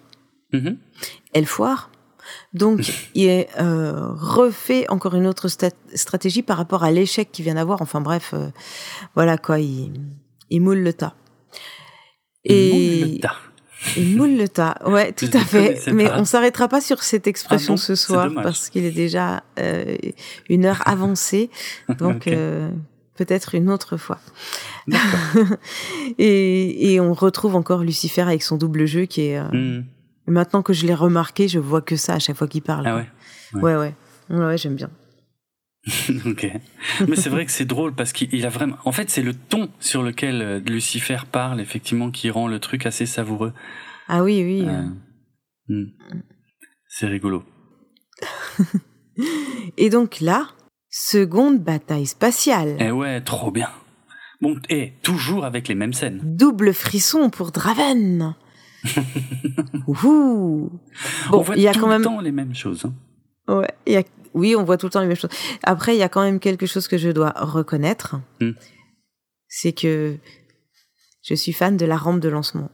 Voilà, je dois l'avouer. Je l'ai avoué. Ok. Avec sa petite zébrure blanche et rouge. Oui. Ok. Excellent. Euh, D'accord, c'est intéressant. Apparemment, on n'en saura pas beaucoup plus. Ah, pardon, non, j'attendais que tu continues. Je peux continuer si, si tu préfères. Euh, on a Je deux continuer, si euh, Décilon. Je n'ai pas entendu ce que tu as dit. Euh, oui, je l'ai dit tout doucement. Je peux continuer à ta place sinon, si tu veux. Ça Ah, sera veux, moins détaillé. Ça sera beaucoup moins détaillé. Bon, alors je vais le faire parce que là, ça concerne des vaisseaux spatiaux, donc c'est très important. Exactement. Euh, voilà, donc on a deux Baystar Décilon qui approchent du Galactica. Donc les Baystar, comme le- leur nom l'indique, ce sont les bases des Cylons. C'est un peu l'équivalent des Battlestar en fait, hein, euh, mais sauf pour les Cylons, mais avec un design totalement différent. Euh, et donc là, le but, c'est vraiment de, de prendre euh, le Galactica en tenaille et de, et de faire en sorte que le Galactica se rapproche de la planète pour pouvoir commencer à lui tirer dessus avec le canon pulsar. D'ailleurs, euh, Baltar ordonne qu'on commence à tirer euh, avec le pulsar. Alors Mhm. la stratégie, pareil, elle est un peu bizarre parce qu'il tire au pif, en fait. Il tire n'importe où. et donc euh, les ça explose un peu partout. Alors du coup ça crée de la tension hein, évidemment dans la série puisque ça explose partout autour des vaisseaux parce qu'il n'y a pas que le Galactica il y a toute la flotte en fait qui doit passer par là. Euh, et euh, voilà, il y a, y a des explosions, ils sont un peu secoués dans les vaisseaux, et même sur la planète, ça provoque euh, des avalanches qui vont blesser euh, une partie de l'équipe. Euh, ce sont aussi des scènes qui nous permettent de voir un des décors qui a euh, probablement coûté assez cher à construire pour cet épisode, et Mhm. parce qu'on le reverra jamais, jamais, jamais dans le reste de la série. C'est euh, ce jamais, que moi- jamais, jamais. jamais. C'est une promesse. Euh, c'est le- c'est ce que j'appelle le décor avec les pistons en fait. Tu sais, on dirait comme des gros pistons géants qui se mettent à monter et Mm. descendre dans la pièce avec les silons quand ils activent le, le canon. Ça n'a aucun sens. C'est assez joli, j'aime bien. Mais euh, ils Ah se sont donné du mal pour construire ce gros décor. Ouais, non, ça avait du sens. Enfin, je sais pas. Ouais, ah ouais, ok. Bon, ça m'a pas choqué du tout. Pour une fois, tu vois, c'est pas moi qui dis du mal. c'est pas moi qui dis du mal. Ok, d'accord. Oui, c'est vrai. Non, c'est vrai. Ok. Euh, Donc il tire partout, un peu comme un fou, mais en même temps, si les Ouais. ordres viennent de Baltar, il y a rien d'étonnant à ça. oui, c'est vrai en fait. Oui, exact. Non, euh, je, je t'en prie, je te laisse encore continuer. Euh, D'accord. Alors, bah, les prisonniers, euh, ils, ils arrivent au sommet. Donc ça, c'est l'équipe d'Apollo. Hein. Ils arrivent au sommet et euh, on a dit ils sont trois. Hein. Il y a, euh, il y a Leda ou euh, Wolf. Donc Leda, c'est la femme. Euh, Wolf et Croft. Et Croft qui est l'ex-mari euh, de Leda. Et donc là, il y a Wolf qui en a marre. Ça y est, il veut se barrer et euh, il veut tuer euh, Apollo. Donc c'est là qu'il révèle son plan. Il dit allez, euh, c'est bon, la mission, on s'en fout. Nous, on va piquer un vaisseau. On va te, je vais te buter là euh, et on en reste là. Merci, ciao. Et là, un rebondissement complètement dingue. Il y a Croft. Donc celui qui avait déjà des doutes hein, dans la scène précédente, Oui. eh ben, qui va sauver Apollo. Hmm. Il change de camp. Ouais. Est-ce qu'il change vraiment de camp? Mais je pense que depuis le départ, il avait envie de jouer le bon soldat. Oui, je mm. pense aussi. Mm, mm, Mais c'est un, c'est un ex-soldat et je pense que c'est pour ça que lui, il a vraiment envie d'aller au bout de la mission. Les autres sont plutôt juste des criminels, alors que lui, c'est un criminel, mais c'était un ex-soldat. Ouais, c'est vrai. Mais alors du coup, ça rejoint ce qu'on disait dans l'épisode 6, euh, l'esprit euh, patriotique. Ah, il y a de ça, probablement. Oui, c'est vrai. Alors, il sort, euh, il y a Croft qui sort un, un comment s'appellent les armes des? Euh, moi, c'est un pistolet laser. Ça n'a pas de nom, ah, malheureusement. C'est pas comme dans Star Wars. Ouais, non, ça n'a pas de nom spécifique. Euh, J'ai pas osé dire un pistolet. Et donc, il le sort parce qu'il l'avait volé? Ouais. Hein? Exact. Et donc, euh, Wolf le s'interpose. Alors, c'est le contraire. C'est Wolf qui sort le pistolet et c'est Croft qui s'interpose. Ah, autant pour moi. Pas grave. Et Apollo lui dit euh, qu'est-ce que vous, qu'est-ce que vous allez faire ou je sais pas quoi. Enfin, euh, vous avez aucune chance de vous en sortir. Hmm. Et il lui répond on s'en sortira. Apollo dit vous vous sortirez de quoi? Et l'autre il répond d'un tas de choses que j'ai pas le temps de vous dire. Salut. oui, c'est vrai qu'il dit ça. Et moi je suis restée là-dessus. Je fais et quoi? Ben, quoi? Je, je comprends pas. Bon. Là, il y, a y a vraiment un quoi que je me suis dit. Est-ce que le dialogue est réellement celui-ci dans la version originale? Eh, pour être franc, pour une fois, là, je saurais pas te répondre parce que j'ai regardé la VO il y a, non, mais c'est pas grave. Un, peu plus longtemps. Mais, mais je quand pense pas que ce soit très différent. Ouais. C'est quand même chelou. vous allez vous sortir de quoi? D'un tas de choses que j'ai pas le temps de vous dire. Mais c'est une réponse en carton, monsieur. Mais c'est complètement débile parce que euh, il suffisait de répondre, bah, on se sortira de cette planète de merde, par exemple, tu vois. Il suffisait de dire ça, je sais pas. Ouais. Bon, enfin voilà quoi, ou, ta gueule quoi. si tu pouvais répondre ça, mais bon. Donc voilà, il se barre. Ouais, il se barre. Euh, ouais, ouais, effectivement. Euh, donc, il a pas pu tuer Apollo, mais euh, il se tire et puis Croft empêche Apollo de tirer sur Wolf et voilà, on saura jamais ce qu'il adviendra de lui. Non, mais en gros, ils lui disent de toute façon, il a aucune chance bah, de survivre. donc, on va le laisser agoniser tout seul au, fond de la neige, quoi. En gros, c'est ça. Hein. ouais, ouais, ouais. ouais. Bon, voilà. Alors on revient du côté de Starbuck, mmh. euh, qui lui euh, fait un petit détour dans sa mission, parce que ça il en a toujours parlé à personne. Il fait un petit détour pour aller s'introduire dans la prison et pour aller libérer Cree, puisqu'il avait que ça en tête mmh. depuis le début. Mmh. Et puis il y a la blonde euh, qui va l'avertir d'une chose. Elle va l'avertir que probablement les autres clones vont pas vouloir détruire le canon. Alors sur le moment ça paraît un peu étrange, on en saura plus une ou deux scènes plus tard, mais euh, pour revenir à la libération de Cree, euh, je crois qu'il y a Tena qui dit un truc assez intéressant. Oui, il, elle lui pose la question, mais vous risquez votre existence pour le sauver? Hmm. Et Starbuck lui répond, bah, chez nous, c'est une sorte de, de coutume. ah oui, en fait, ça veut dire, bah nous, les humains, on fait ça. Et elle, elle connaît pas. C'est encore la même, euh, la même image que celle qu'on a eue au début. Elle comprend pas. Elle comprend pas pourquoi Starbuck est capable de euh, prendre des risques pour sauver un autre être humain. Hmm. Une vie d'humain contre une autre vie d'humain. Ça, n'a pas de sens pour. Euh, ça n'a pas de sens pour elle, quoi. Moi, c'est comme ça que je le comprends. clairement. Et Starbuck lui explique tout simplement, euh, bon, c'est une sorte de coutume. C'est, ouais, il s'attarde pas sur la vraie raison, quoi. Non, non. Et puis il fait un peu, il en profite pour faire un peu d'humour, quoi, parce que c'est Starbuck, quoi. Ouais. Mais en même temps, euh, franchement, c'est tout à son honneur. Ah, pour le coup, oui. oui. c'est vrai. Non, mais hmm. tu verras qu'à la fin, je vais finir par l'apprécier. Hein. Ah ouais ah, c'est possible. Non, mais de plus en plus, j'aime la série. Alors, tu vois, il n'y a rien ah, d'étonnant à ce que j'aime de plus en plus les personnages. Ouais. ok. ok. Alors, à ce stade de l'épisode, par contre, le suspense commence à devenir un insoutenable parce que le Galactica est quasiment à portée de tir du canon. Le Galactica est obligé d'avancer et le canon il tire n'importe où, il tire à l'aveugle hein, clairement, mais par contre il surveille l'avancée du Galactica sur un écran de contrôle. Donc ils savent que à force de tirer au pif n'importe où, euh, ils vont bien finir par toucher quelque chose puisqu'ils savent que le Galactica avance. Euh, et ça j'ai envie de dire ça ressemble quand même vachement à la fin de Star Wars épisode 4, qui, je le rappelle, était sorti un an avant. C'est vraiment littéralement le même truc. Hein. C'est la grosse base qui est mm, sur le point de mm, mm. détruire euh, la planète avec les gentils euh, dès qu'ils seront à portée de tir. Ouais, c'est ce que je me suis dit aussi.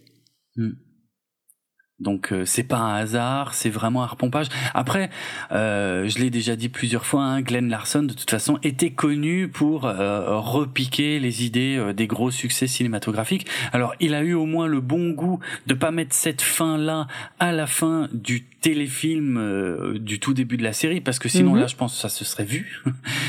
mais mais enfin il a quand même gardé l'idée et il la réutilise quelques épisodes plus loin et c'est vraiment la même fin que Star Wars c'est impressionnant, quoi.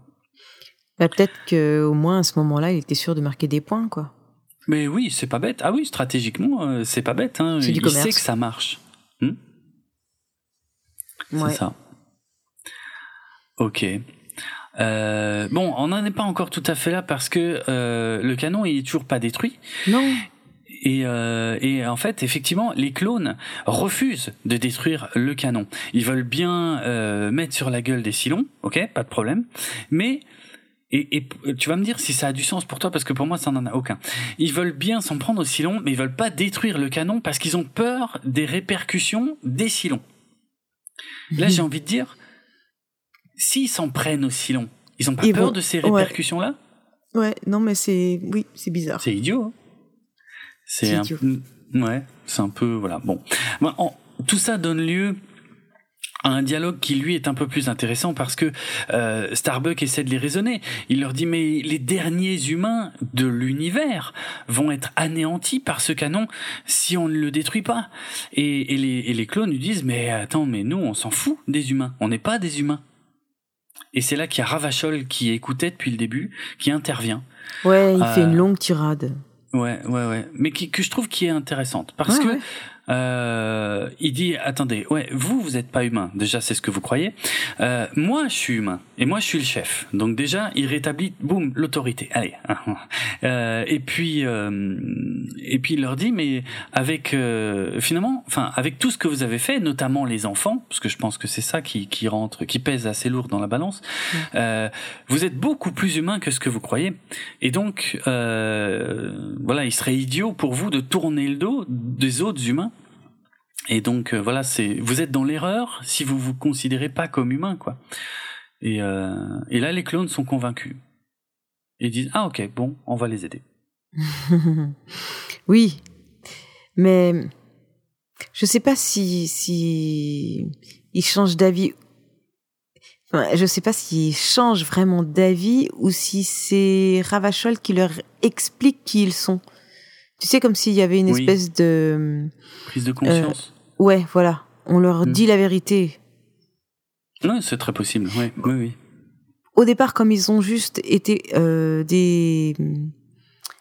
Euh, des personnes qui étaient là pour obéir. D'un coup, on va leur même leur demander de réfléchir. Hmm. Donc, euh, ça fait beaucoup, hein eh, euh, moi, je suis, moi, je suis clone sur cette planète. Euh, c'est une grosse journée, hein. Vrai que ça fait beaucoup quand même. Hein. Et puis je me mets à la place de Ravachol, grosse journée aussi. Hein. Donc du coup, bon, ben, je me dis voilà, ils, prennent une décision un peu rapide qui nous, enfin, qui nous paraît, hop, passer du blanc au noir et du noir au blanc aussi vite que de le dire. Mais mais ils ont beaucoup, beaucoup de décisions à prendre en un laps de temps très réduit. Euh, est-ce que les... Bonne question, est-ce que les clones ont déjà vu des humains avant? A priori, non, ils n'en connaissent pas d'autres que Ravachol, qu'ils appellent d'ailleurs le père créateur. Ouais, le hmm. père créateur, quoi. Bah, Dieu, hein, clairement. Bah, ouais, hein. Hmm. Alors, si Dieu dit qu'ils sont humains, bah, peut-être qu'ils se disent Ah oui, on est humain. oui, c'est à peu près ça. Mais alors, ce qui est intéressant là, et qui pourrait faire un parallèle assez euh, étrange peut-être, et peut-être pas complètement voulu, c'est que euh, Ravachol leur parle d'évolution. Alors, on l'a dit, ce qui est un peu surprenant pour nous, c'est que tout ça va un peu vite. Oui, ça va vite. En même temps, il fait quand même deux parties cet épisode. Comme un mini-film. Hein. Ah oui, bah, clairement, complètement. De toute façon, c'est conçu comme ça. Hein. Il a été conçu comme un téléfilm euh, complet à la base. Hein. Euh, et ensuite seulement, il a été découpé en deux parties. Il fait partie des trois téléfilms qui avaient été prévus mhm. tout à l'origine de mhm, la série, en fait. Euh, mais je voulais, je voulais juste finir sur l'évolution. Euh, c'est amusant que euh, donc euh, Ravachol euh, leur parle de l'évolution, il dit en fait, en gros, il leur fait comprendre qu'ils ont évolué et que et que c'est ça qui qui en fait des humains ou en tout cas qui sont plus humains qu'ils ne le croyaient puisqu'ils ont évolué. Et je trouve ça amusant et probablement involontaire de dire que c'est Dieu qui fait comprendre à ces créations qu'elles ont évolué, sachant que la théorie de l'évolution est généralement complètement rejetée par euh, la religion. Euh, c'est clair. Voilà, c'est un petit parallèle. Euh, ouais, bon, après c'est marrant de le de le voir comme ça là actuellement, mais euh, je pense pas qu'à l'époque c'était quelque chose, un débat. Peut-être moins, oui, oui. Pas comme il est maintenant, quoi. non, c'est vrai que c'est c'est venu après, c'est plus venu dans les années 90, euh, tout ça. Euh, ça existait déjà, hein, euh, oui. clairement. Ouais. Tu crois qu'on y était encore Tu crois que nous on y était hermétique parce qu'on était gamin non, non, euh, je pense pas que non, c'est pas ça. C'est que c'est c'est clairement un débat qui était très présent aux États-Unis et mm. que chez nous on se posait pas du tout ces questions-là. Non. Euh, mais aux États, mais même aux États-Unis, même si ça existait déjà, euh, ces, ces, ces, idées euh, créationnistes, comme je le disais, ça n'a pris vraiment beaucoup d'essor que dans les années 80-90, où c'est vraiment venu sur le devant de la scène. Donc voilà. C'est peut-être pour ça que qu'ils n'y a qu'ils n'y ont pas pensé en l'écrivant là, mais mais je trouve que c'est rigolo. Ouais, ok. Bon après, euh, moi je me suis dit peut-être les clones ont, de, je sais pas, ils ont un instinct de survie. Ils ont quand même bien eu un instinct de reproduction. C'est vrai. Ben Donc pourquoi pas d'un coup un instinct de survie? Finalement, je pense que les deux, les deux vont ensemble. Hein. Oui, tout à fait. Parce que finalement, même si ce sont des clones, ils ont quand même un patrimoine euh, génétique qui, qui appartient à l'humain. Et l'humain reste un animal qui, euh, coûte que coûte, va essayer de survivre à toutes les situations. Donc là, ben, peut-être qu'il faut encore appel, une fois de plus, à leur instinct de survie. Euh, et, et, voilà pourquoi ils changent d'avis. Je ne sais hmm. pas. Je ne sais pas. En tout cas, c'est super intéressant hein, de, de voir comment ça fonctionne. Ouais. Euh, l'échange se finit par euh, un petit dialogue euh, que j'ai relevé. C'est Starbuck qui demande à Ravachol, mais une fois qu'on sera barré globalement, comment vous allez faire pour vous protéger des Silons? Parce que c'est bon, ça y est, ils ont accepté le fait que mm. les Silons vont probablement venir les attaquer après. Et Ravachol répond Oh, j'ai pas donné aux Silons tout ce que j'ai créé. Ouais, il a sûrement une arme secrète. Ouais, on n'en saura jamais plus à ce sujet, évidemment, comme d'habitude dans cette mm. série. euh, mais bon, voilà. Ah oui, puis ça passe tout de suite à l'attaque coordonnée. Ah oui, oui, oui. Effectivement. Et le compte à rebours. Alors là, c'est le, effectivement, ouais, on, nous égrène des chiffres et des chiffres et des chiffres. Euh, on voit que voilà, le Galactica est vraiment sur le point d'être à portée de tir. Il faut absolument détruire le canon maintenant, sinon le Galactica est donc toute l'humanité vont être détruits. Et, euh, et au moment de l'attaque finale, Croft, donc celui, le prisonnier qui voulait aller au bout de la mission, eh ben, il se fait euh, descendre par, euh, enfin, il se fait tirer dessus plutôt par le silon doré ou cuivré. Euh, selon les versions dont on avait déjà parlé dans l'épisode précédent, donc le fameux qui s'appelle Vulpa. Vulpa. Hmm, le chef des Silons. C'est ça. Mais il est sauvé in extremis par sa femme Leda qui s'interpose et qui meurt. Mm. C'est beau, hein, comme elle se sacrifie. Ouais, mais c'est surtout inattendu parce que ils, ils ont été tout le temps en désaccord en fait. Oui, oui, oui. Tu sentais qu'il y avait une vieille rancœur, une vieille, euh, une vieille guerre euh, dans leur séparation, et finalement, mm. là, elle est prête à sacrifier sa vie. Donc ça veut dire qu'il y a encore de l'amour. Bah très probablement. Ouais, Mais mm. je, Ouais, on va pas partir là-dessus. Allez, continuons parce que. D'accord. Bah, de toute façon, le truc malheureusement n'est pas exploité plus que ça. On va, ça passe très vite à autre chose, quoi. On voit que juste que Croft se demande pourquoi elle a fait ça, et puis c'est tout, quoi. On n'en mm. reparlera plus jamais. Mm, mm. Euh, c'est dommage. Et je me suis rendu compte que Croft était doublé par François Leccia. Je reconnaîtrais cette voix euh, parmi toutes parce que c'est lui qui doublait Albator dans Albator 84. J'adore cette voix. C'est un de mes doubleurs préférés de mon enfance, mais que malheureusement euh, on entendait assez peu au cinéma, mais beaucoup à la télévision. Et euh, voilà, je reconnaîtrais cette voix entre mille. Ah, j'ai pas la référence par contre. Ok, bon, ah, c'est Albator après. Hein. Moi, c'est euh, c'est une série que j'ai beaucoup revue. C'est une c'est une voix qui m'a beaucoup marqué. C'est pour ça. euh, c'est pas loin d'être mon dessin animé préféré de tous les temps, hein, donc euh, voilà. On va te laisser parler d'Albator, je sens que t'en as envie. Non, non, vraiment. as besoin. Euh, crois-moi, il vaut mieux pas, parce que sinon on est parti pour un moment. Je ferai un autre podcast, peut-être je vais créer un podcast sur Albator. Ah, ce serait une bonne idée, et je pourrais le faire avec toi, et je regarderai tous les épisodes un par un. Oui, dès qu'on aura fini Battlestar Galactica. ah, ok, d'accord, c'est cool. ok, c'est noté. Excellent.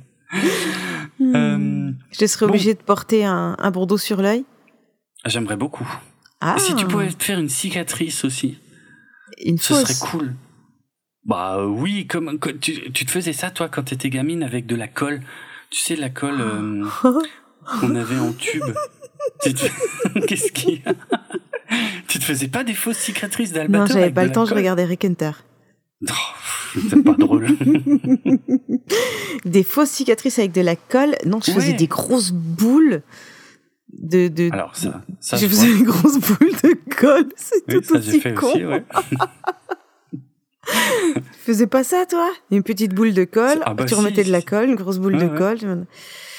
Ouais, tu la faisais rouler sous le doigt euh, pendant des plombes et ça faisait des, des boules parfaites. Des crottes de nez géantes. Des crottes de nez géantes, effectivement. Oui, au bout d'un moment, ça avait la couleur. effectivement. Qui ne servait strictement à rien. À rien. Comme une fausse cicatrice. Hmm. Mm, mm. Non, non, non, mais ma voisine m'avait appris ça quand j'étais petit, que avec la colle en tube comme ça, tu pouvais faire, tu pouvais te faire des cicatrices de d'albator. Essayez chez vous. Euh, vous, faites une une ligne sur le bras. J'aurais peut-être pas dû dire ça comme ça. oui, si. Mais appelez, ah, euh, en fait, si tu plies la peau euh, sur une ligne, mais il faut. mais t'as jamais fait ça? Tu pourras me le faire. Euh, D'accord, oui, on, on essaiera. mais je te promets que ça ressemble à fond aux cicatrices d'Albator après. D'accord. Franchement. Enfin, quand j'étais petit, parce que je t'avoue que ça doit faire 35 ans que je l'ai pas fait. Ouais. Et puis maintenant, t'as sûrement des poils. Ça va être. ouais, ça, ça, va être rigolo, ça. Ouais. Je pense que ça va être plus désagréable. Hmm, peut-être. Hmm. Alors que moi, les crottes de nez géantes, nickel. Oui. nickel. ok.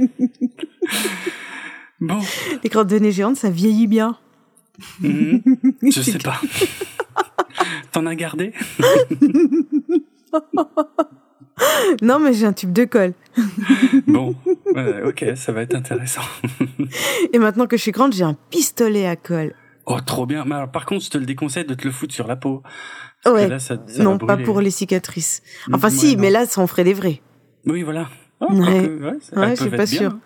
On peut essayer sur un enfant d'abord? Ah oui.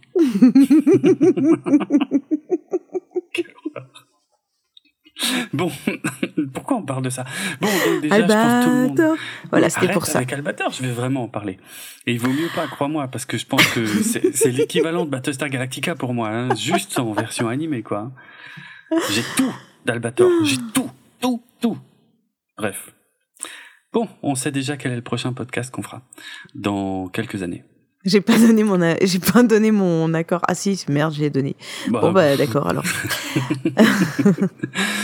Bref, revenons à Star Wars. Ouais. Qui meurt. Euh, qui qui c'est qui meurt? Attends, j'en suis où dans le conducteur là? Non, mais non, attends. Star Wars. Ça y est, ça y est, je suis là. J'y suis, j'y suis, j'y suis. Une personne qui meurt. Si, il y a le canon qui meurt. Le canon est détruit pile à la seconde où le Galactica est à portée de tir exactement comme à la fin de Star Wars épisode 4. Mm. C'est mm. incroyable. Où ont-ils été chercher cette idée? Bref. Mais non, mais, mine de rien, quand t'as jamais vu Star Wars, ça te saute pas aux yeux, hein? Oui, oui, oui, oui c'est vrai, on peut le voir comme ça. Il y a peut-être des gens qui l'ont pas vu. Ouais, ok. Admettons. Admettons. Mais à l'époque, c'était pas le cas. Hein. Vraiment pas. Je pense que le but était même le contraire, de, de bien s'adresser aux gens qui avaient vu Star Wars, quoi. Bah oui. Non, mais moi je pense que c'est. Écoute, ça a marché une fois, il n'y a pas de raison que ça marche pas une deuxième fois. Ah, mais exactement. voilà quoi. C'est vrai. C'est vrai. Bon, bah voilà, les gentils sont sauvés. Euh, et alors Baltar, comment comment il se remet de ça? Eh ben, il fait la même chose que d'habitude. Il jure qu'il se vengera d'Adama. Il, furax. Un jour, je me vengerai. Je l'aurai un jour, je l'aurai. C'est là. ah, encore une belle référence des années 80. Euh, donc, euh, ouais. Et alors, ça, je me suis rendu compte, il y a un dialogue qui est pas en VF, malheureusement, mais ah, en VO. Ouais, mais c'est dommage parce qu'en plus il rate des trucs super. Euh, il dit à Lucifer, retenez bien ce que je dis. Tu sais, c'est quand il dit je me vengerai d'Adama. Retenez bien ce que je dis. Et la, la, la, réponse de Lucifer est sublime. Il lui dit oui oui, je fais que ça. Retenir ce que vous dites. Moi j'adore. Franchement, c'est trop bon quoi. Ah bah c'est un robot, il peut rien oublier en théorie, hein, Lucifer. Et oui, en plus, en plus, ouais. Il y a un dialogue intéressant un peu plus tôt dans l'épisode d'ailleurs à un moment, hein, où quand euh, quand Baltar dit euh, allez-y, même s'ils ont pas assez de carburant pour rentrer, on s'en fout. De toute façon, c'est que des machines. Il y a Lucifer qui lui répond mais vous aussi, vous êtes une machine dans un sens. Je trouve que là, il y a quelque chose de très philosophique aussi dans cette déclaration. On s'est pas arrêté là-dessus. Non. Mais on ne peut pas s'arrêter sur tout non plus. Mais on peut pas s'arrêter sur. Ça reviendra. Quoi? Non, mais ça c'était.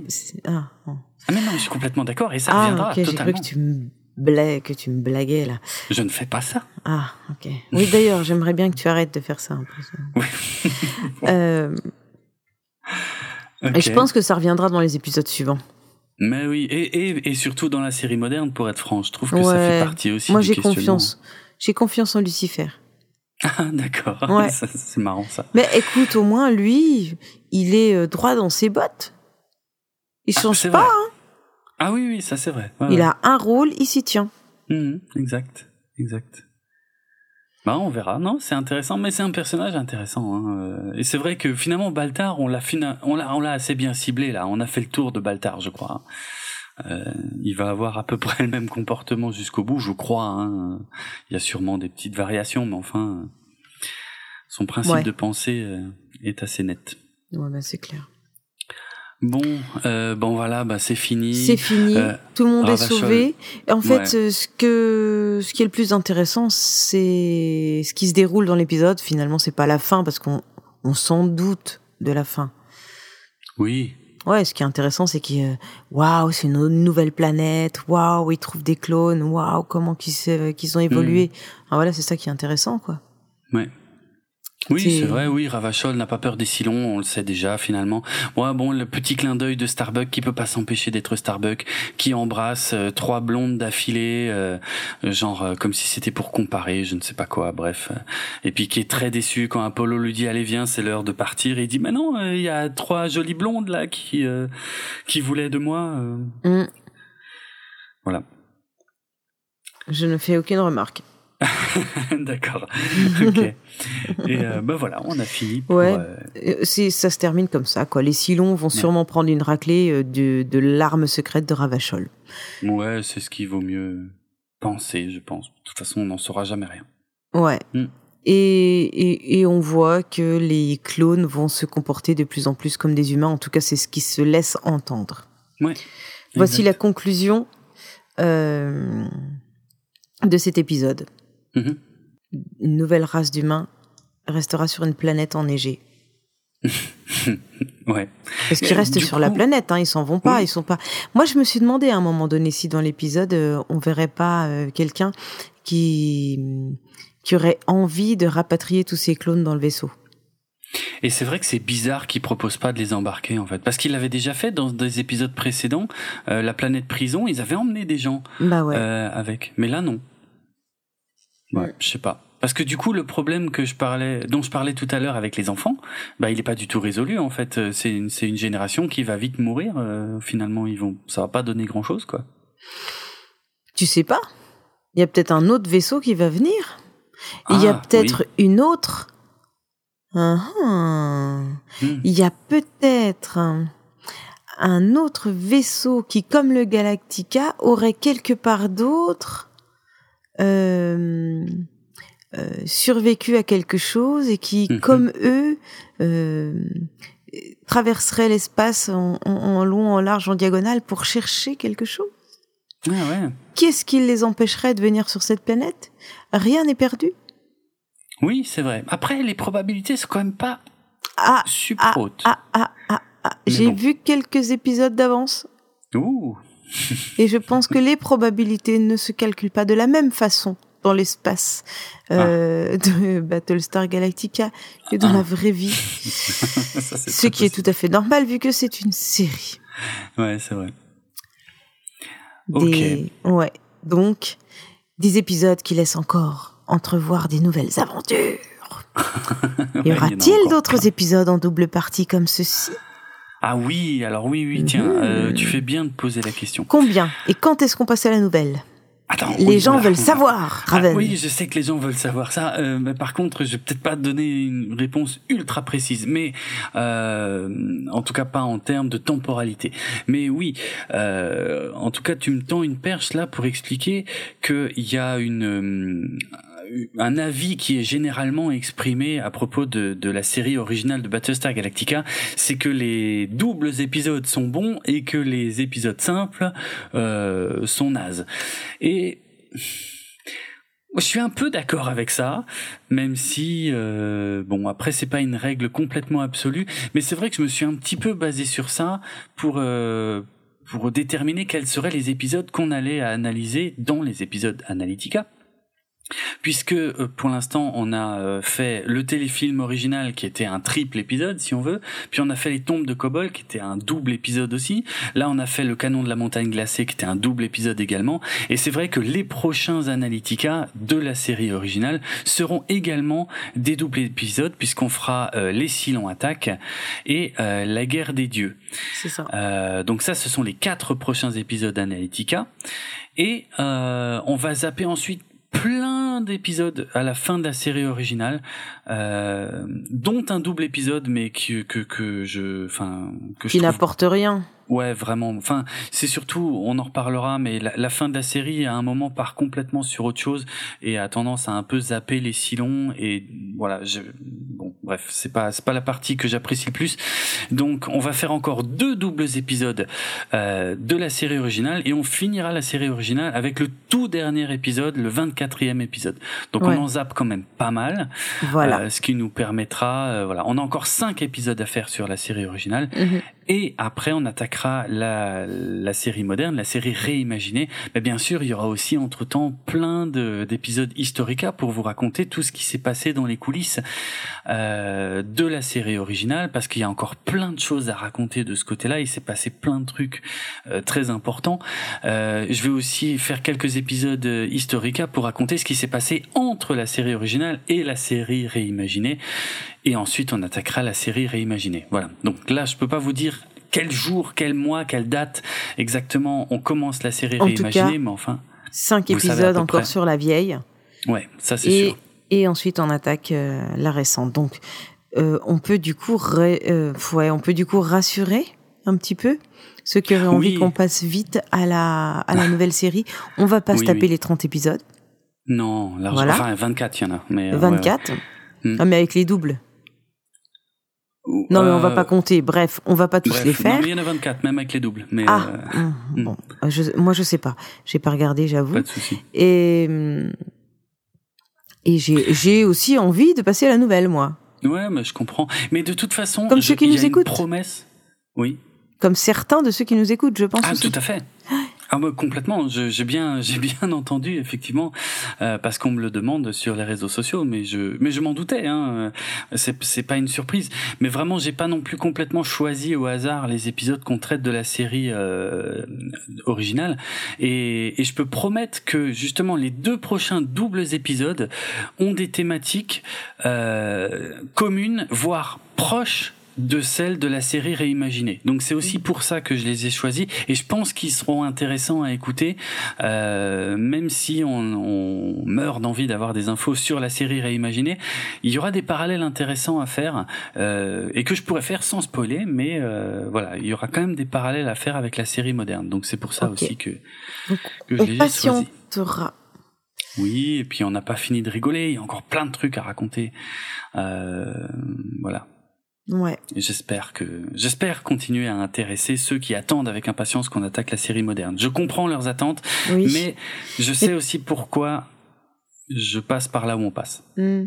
Ouais, t'as pas envie de sacrifier ça parce que ça hmm. fait partie de l'histoire de cette série aussi. Ouais, complètement. Alors, d'un côté, tu pourrais donner euh, satisfaction à aux gens comme moi qui ont envie de passer à la suite. Et en mhm. même temps ça serait comme un, peu tronquer euh, l'historique. Ouais. Et c'est et toi tu voulais donner une c'est une tu voulais faire un podcast qui avait un côté encyclopédique. Ouais c'est vrai. Ça va, si je dis je le comprends comme ça quoi. c'est complètement ça. Hmm. ouais. Bon eh bien si tu as répondu à ma question est-ce que tu veux passer au moment marquant de cet épisode en deux parties mm-hmm. euh, alors, le moment que je préfère, finalement, je m'en suis moqué, mais c'est quand même tout le côté compte à rebours, en fait. J'aime bien. Je trouve que ça marche bien. Ça crée énormément de tension.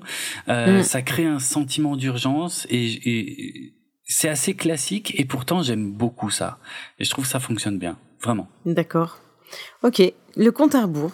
Très bien. Ouais, ouais. Donc, euh, j'aime bien. Eh bien, moi, ce que j'ai aimé, euh, hmm. c'est le visage d'Adama. Écoute, à la fin de cette, euh, à la fin de cet euh, épisode, on voit Adama qui avait quand même l'air toujours sombre, euh, toujours quand même inquiet.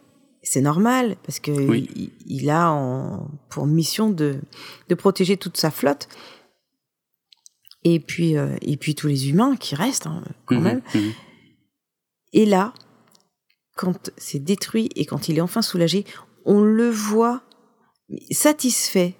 Tu vois, il a vraiment un, un visage. Euh, c'est malgré son âge, bien qu'il ait un, un, âge avancé, plutôt je devrais dire. Mhm. Il est, c'est un bel acteur. Et là, il nous fait un joli visage, mais vraiment de satisfaction. Et, et je l'avais pas vu comme ça encore. Voilà, ah vraiment. ouais, hmm. ouais, ouais, Non, c'est c'est cool. Moi, c'est le moment-là que j'ai bien aimé. C'est vraiment à la fin, tu sens qu'il y a vraiment un autre visage totalement différent de celui qu'on a vu depuis une heure. Et euh, ouais. oh, j'ai bien aimé ça. Voilà, c'est pas grand-chose, hein, mais. Euh... Ok. Non, non, mais, mais c'est un excellent acteur. Hein. Moi, je, mm. je suis complètement ok avec ça. Hein. Quand il a, quand il vend une émotion, il, il va pas à moitié, et, mais il le fait très très bien. On sent qu'il a de la bouteille, le mec. Et euh... ouais, ouais, c'était. Euh...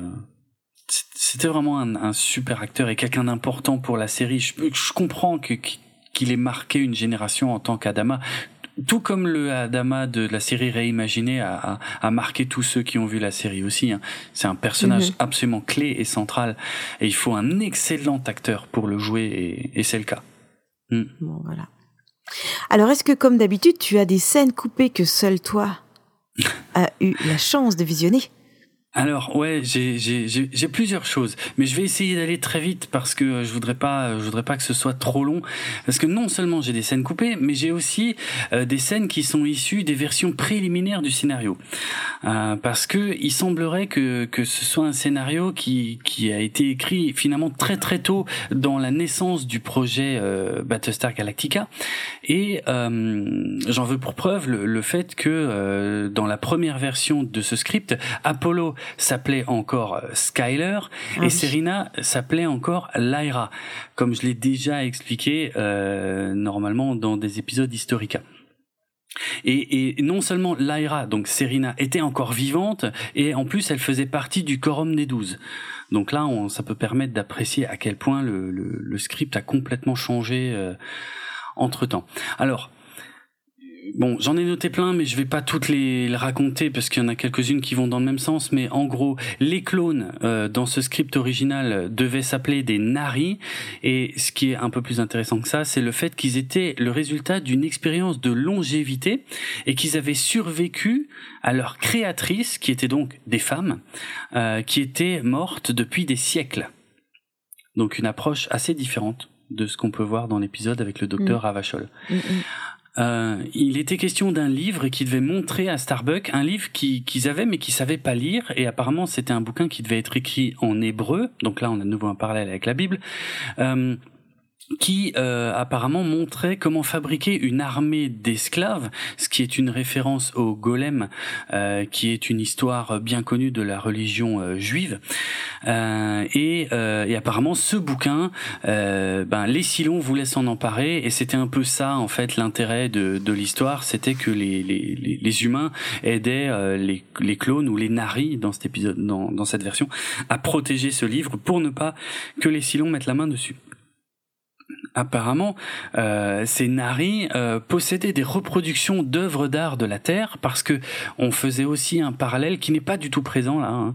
On faisait un parallèle avec euh, la recherche de la Terre qui est toujours en cours et apparemment eux, ils avaient en leur possession des tableaux de Magritte, de Van Gogh, de Rembrandt, de Renoir et d'Andy Warhol. Ah ouais? Ouais, bizarre. Hein euh, bizarre, mais quand on y pense, ah oui, et, un peu plus tard, euh, apparemment, il y a le leader des Nari qui parlait aussi de Christophe Colomb et, euh, des premiers Américains ou des natifs américains.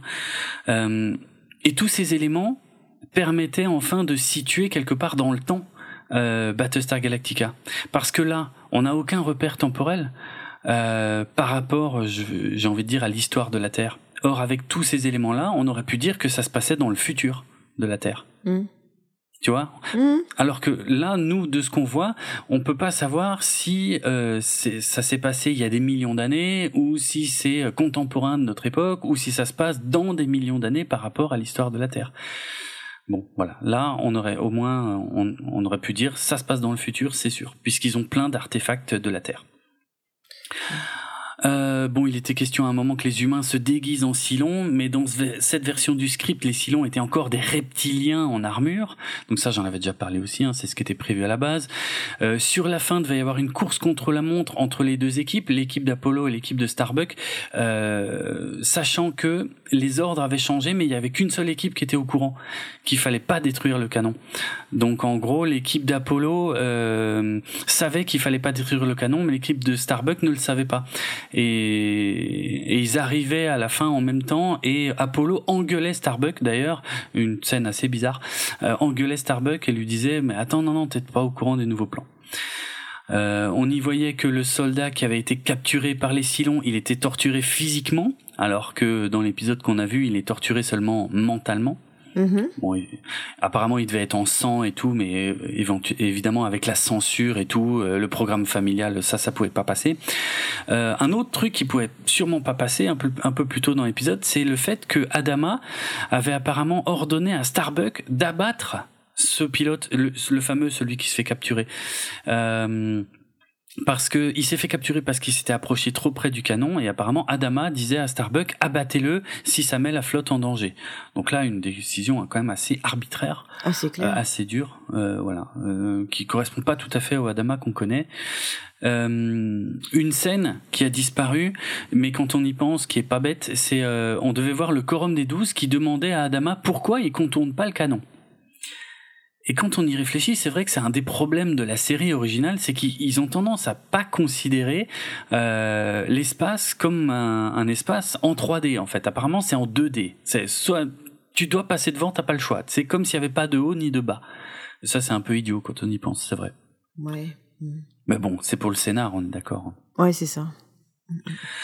Euh, et enfin, dans ce script original, euh, une scène extrêmement surprenante, encore une fois à cause de la censure et tout, où Starbuck devait désorienter les Silons avec, accroche-toi, hein, c'est assez inattendu. Vas-y, je suis prête. Une, une bombe aux champignons. en disant, et j'ouvre les guillemets, ne me dites pas que la guerre à la drogue est contre les règles. Oh mon dieu. Spécial, hein Et apparemment, il révélait un peu plus tard qu'il avait prévu à la base de mettre ses champignons dans le gâteau d'anniversaire du colonel Tai. Oula D'accord. Très très très très spécial. Là, ils étaient partis loin dans un délire euh, champignons hallucinogènes, je sais pas pourquoi. Bon, bref. Ouais. Avec des doubles sens en permanence, quoi.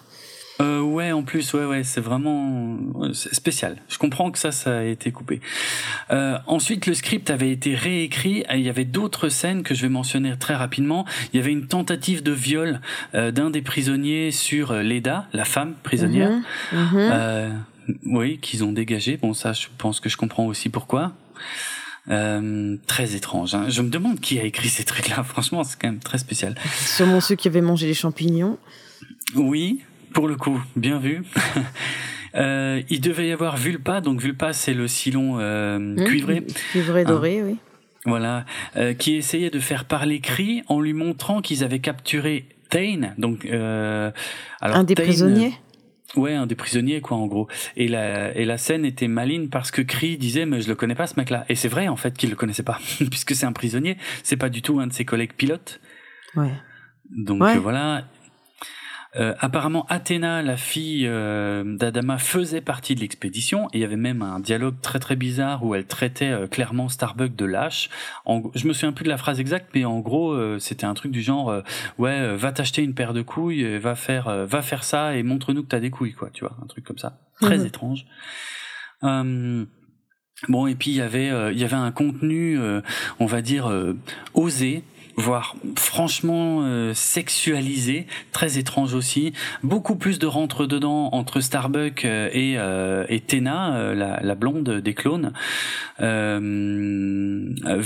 certains dialogues où il lui proposait une lui il lui proposait un de faire une expérience avec sa propre ingénierie humaine, donc je, tu sais très bien ce qu'il veut dire quand il parle de son ingénierie. Hein. Euh, un autre truc beaucoup plus surprenant dans la première partie de l'épisode, c'est quand euh, les Silons, tu sais, euh, font l'espèce de torture mentale sur euh, Cree, qui lisent dans son dans sa tête, et apparemment ils étaient très surpris. Ils disaient, mais en fait dans son cerveau il y a que des images de femmes, et et et, euh, et, sur les écrans on devait voir apparaître des portraits des de plusieurs femmes de la flotte ou du Galactica en tout cas, notamment Athéna, je crois. Enfin ouais, très étrange. Je sais pas ce qu'ils ont voulu faire par là. Bon bref voilà. Euh, il y a quand même eu des scènes effectivement, comme tu le disais, qui ont été tournées mais qui ont été coupées. Euh, par exemple, Apollo qui était super en colère, donc ça c'était dans la première partie aussi, hein, parce qu'il se rendait compte qu'il n'avait pas été choisi par l'ordinateur et qui soupçonnait son père de ne pas vouloir le laisser partir. Euh, mais bon, je pense que ça a été coupé parce que ça ressemblait à une engueulade qu'on avait déjà vue en fait, euh, où Apollo était en colère. Par contre, pour les raisons contraires, que que ce soit Serena qui figure sur la liste mais bon, la scène revenait peut-être quand même un peu au même. Mm-hmm. Euh, il devait y avoir une scène où Athéna était déçue de pas être sur la liste. Euh, il devait y avoir une scène où Adama promet à Croft que son rang de colonel lui sera rendu si la mission est réussie. Donc ça, c'est le fameux, tu sais, celui qui euh, qui veut aller au bout de la mission parmi les les prisonniers. Et peut-être que avec cette promesse, on aurait mieux compris pourquoi lui c'était le seul à vouloir vraiment aller au bout de la mission. Ouais.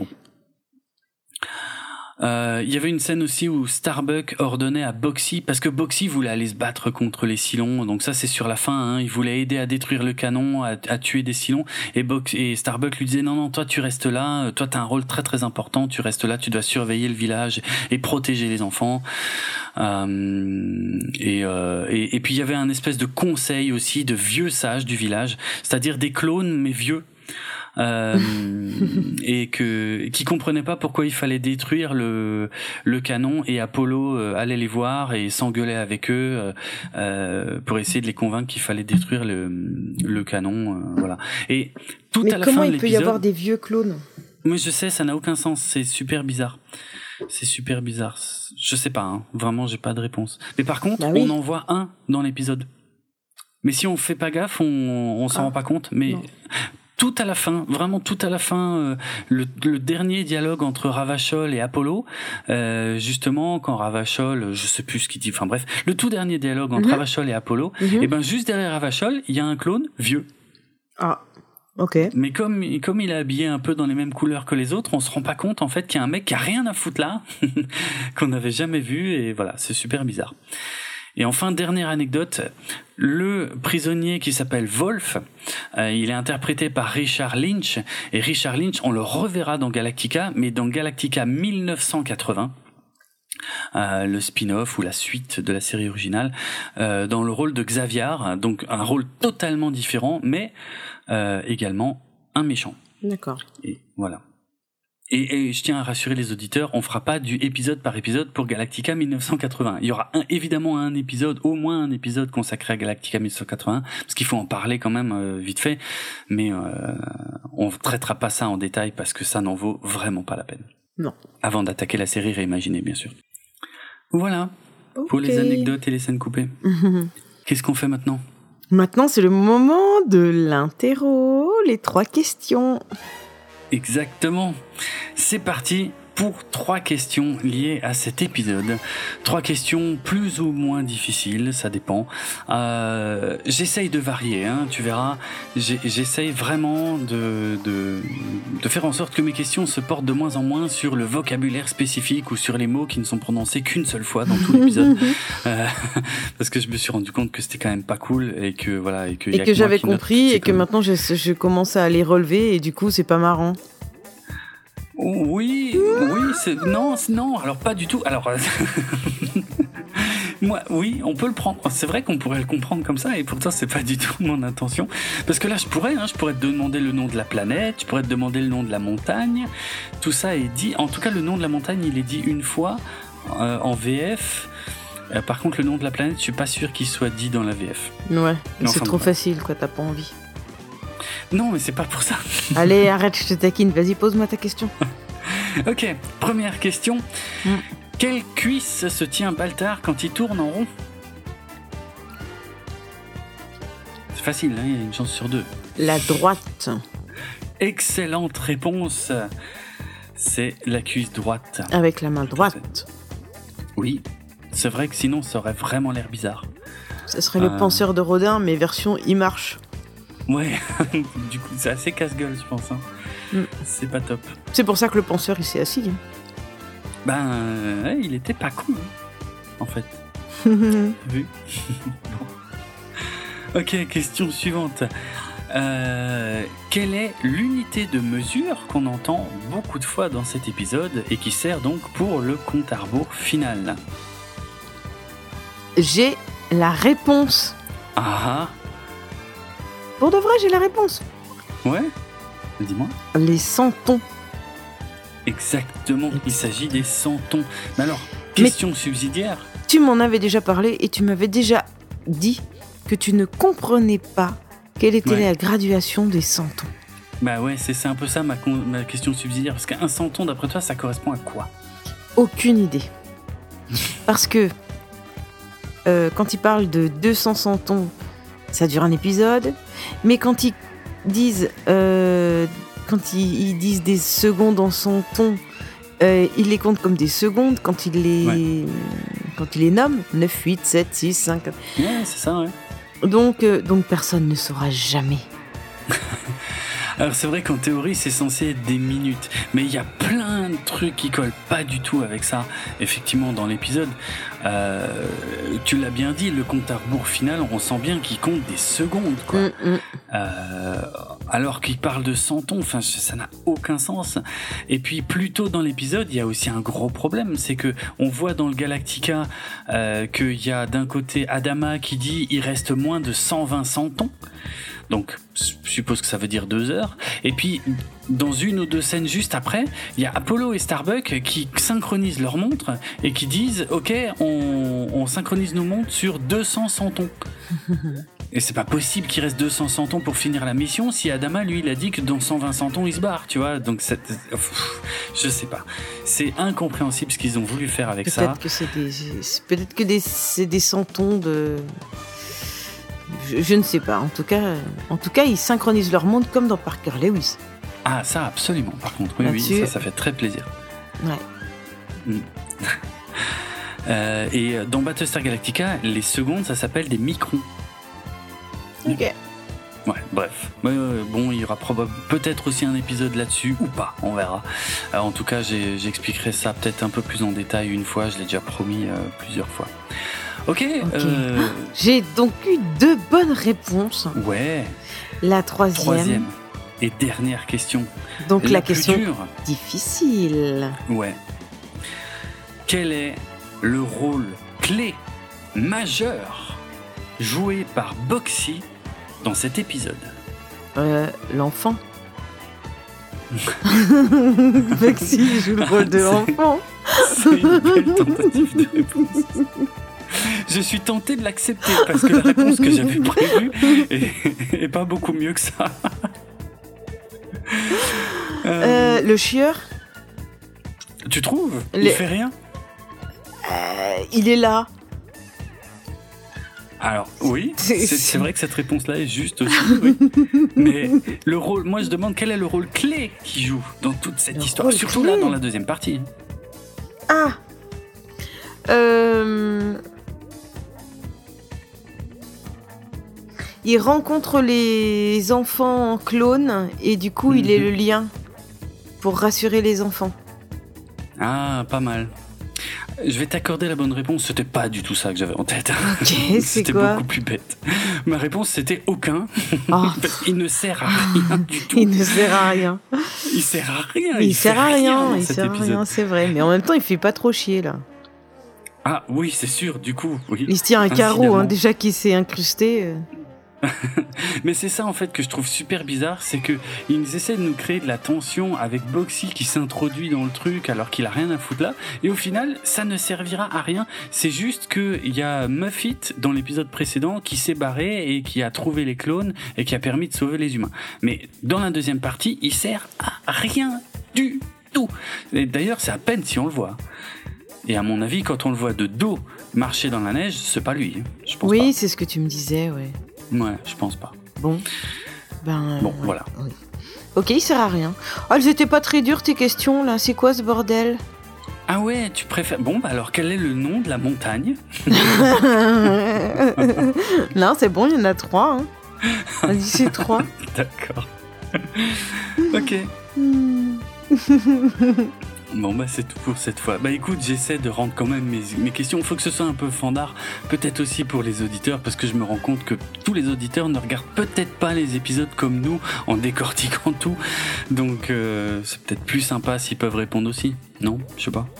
Ah oui, ou se foutre de ma gueule Mais non C'est pas du tout ça ce n'est pas le but de cette partie de l'épisode. Ah, c'est pas le but de ce des, des Analytica? N'importe quoi.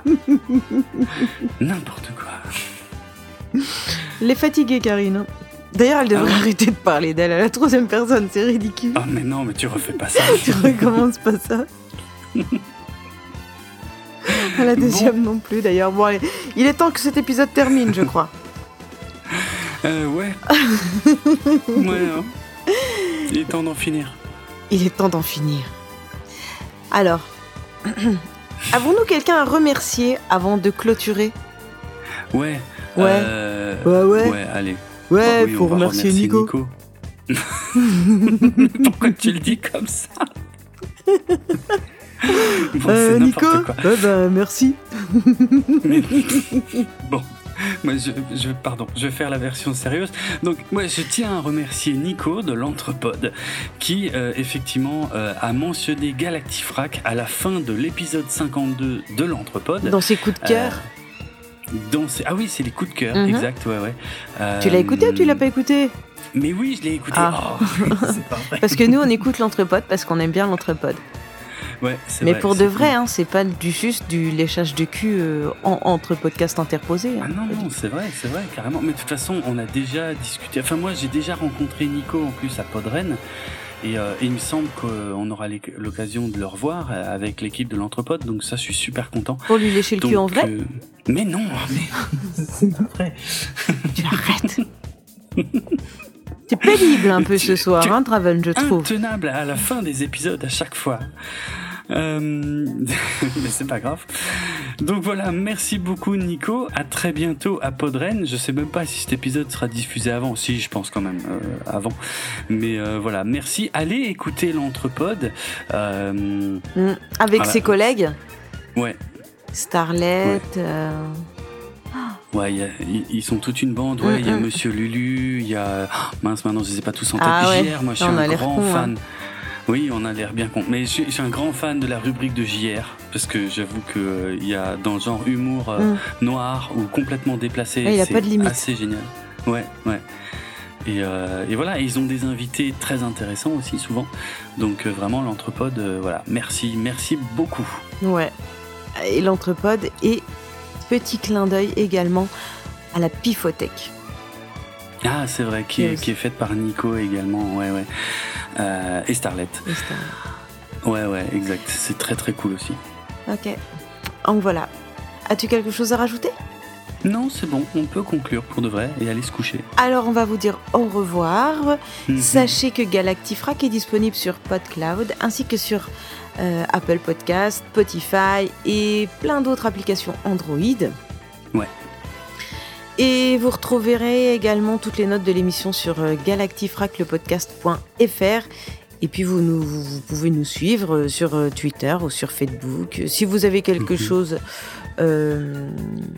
à nous dire, vous pouvez nous retrouver là-bas. Si vous voulez avoir des informations complémentaires, eh bien c'est Draven qui les poste. Hein. Moi, moi je réponds par contre. Oui, c'est vrai.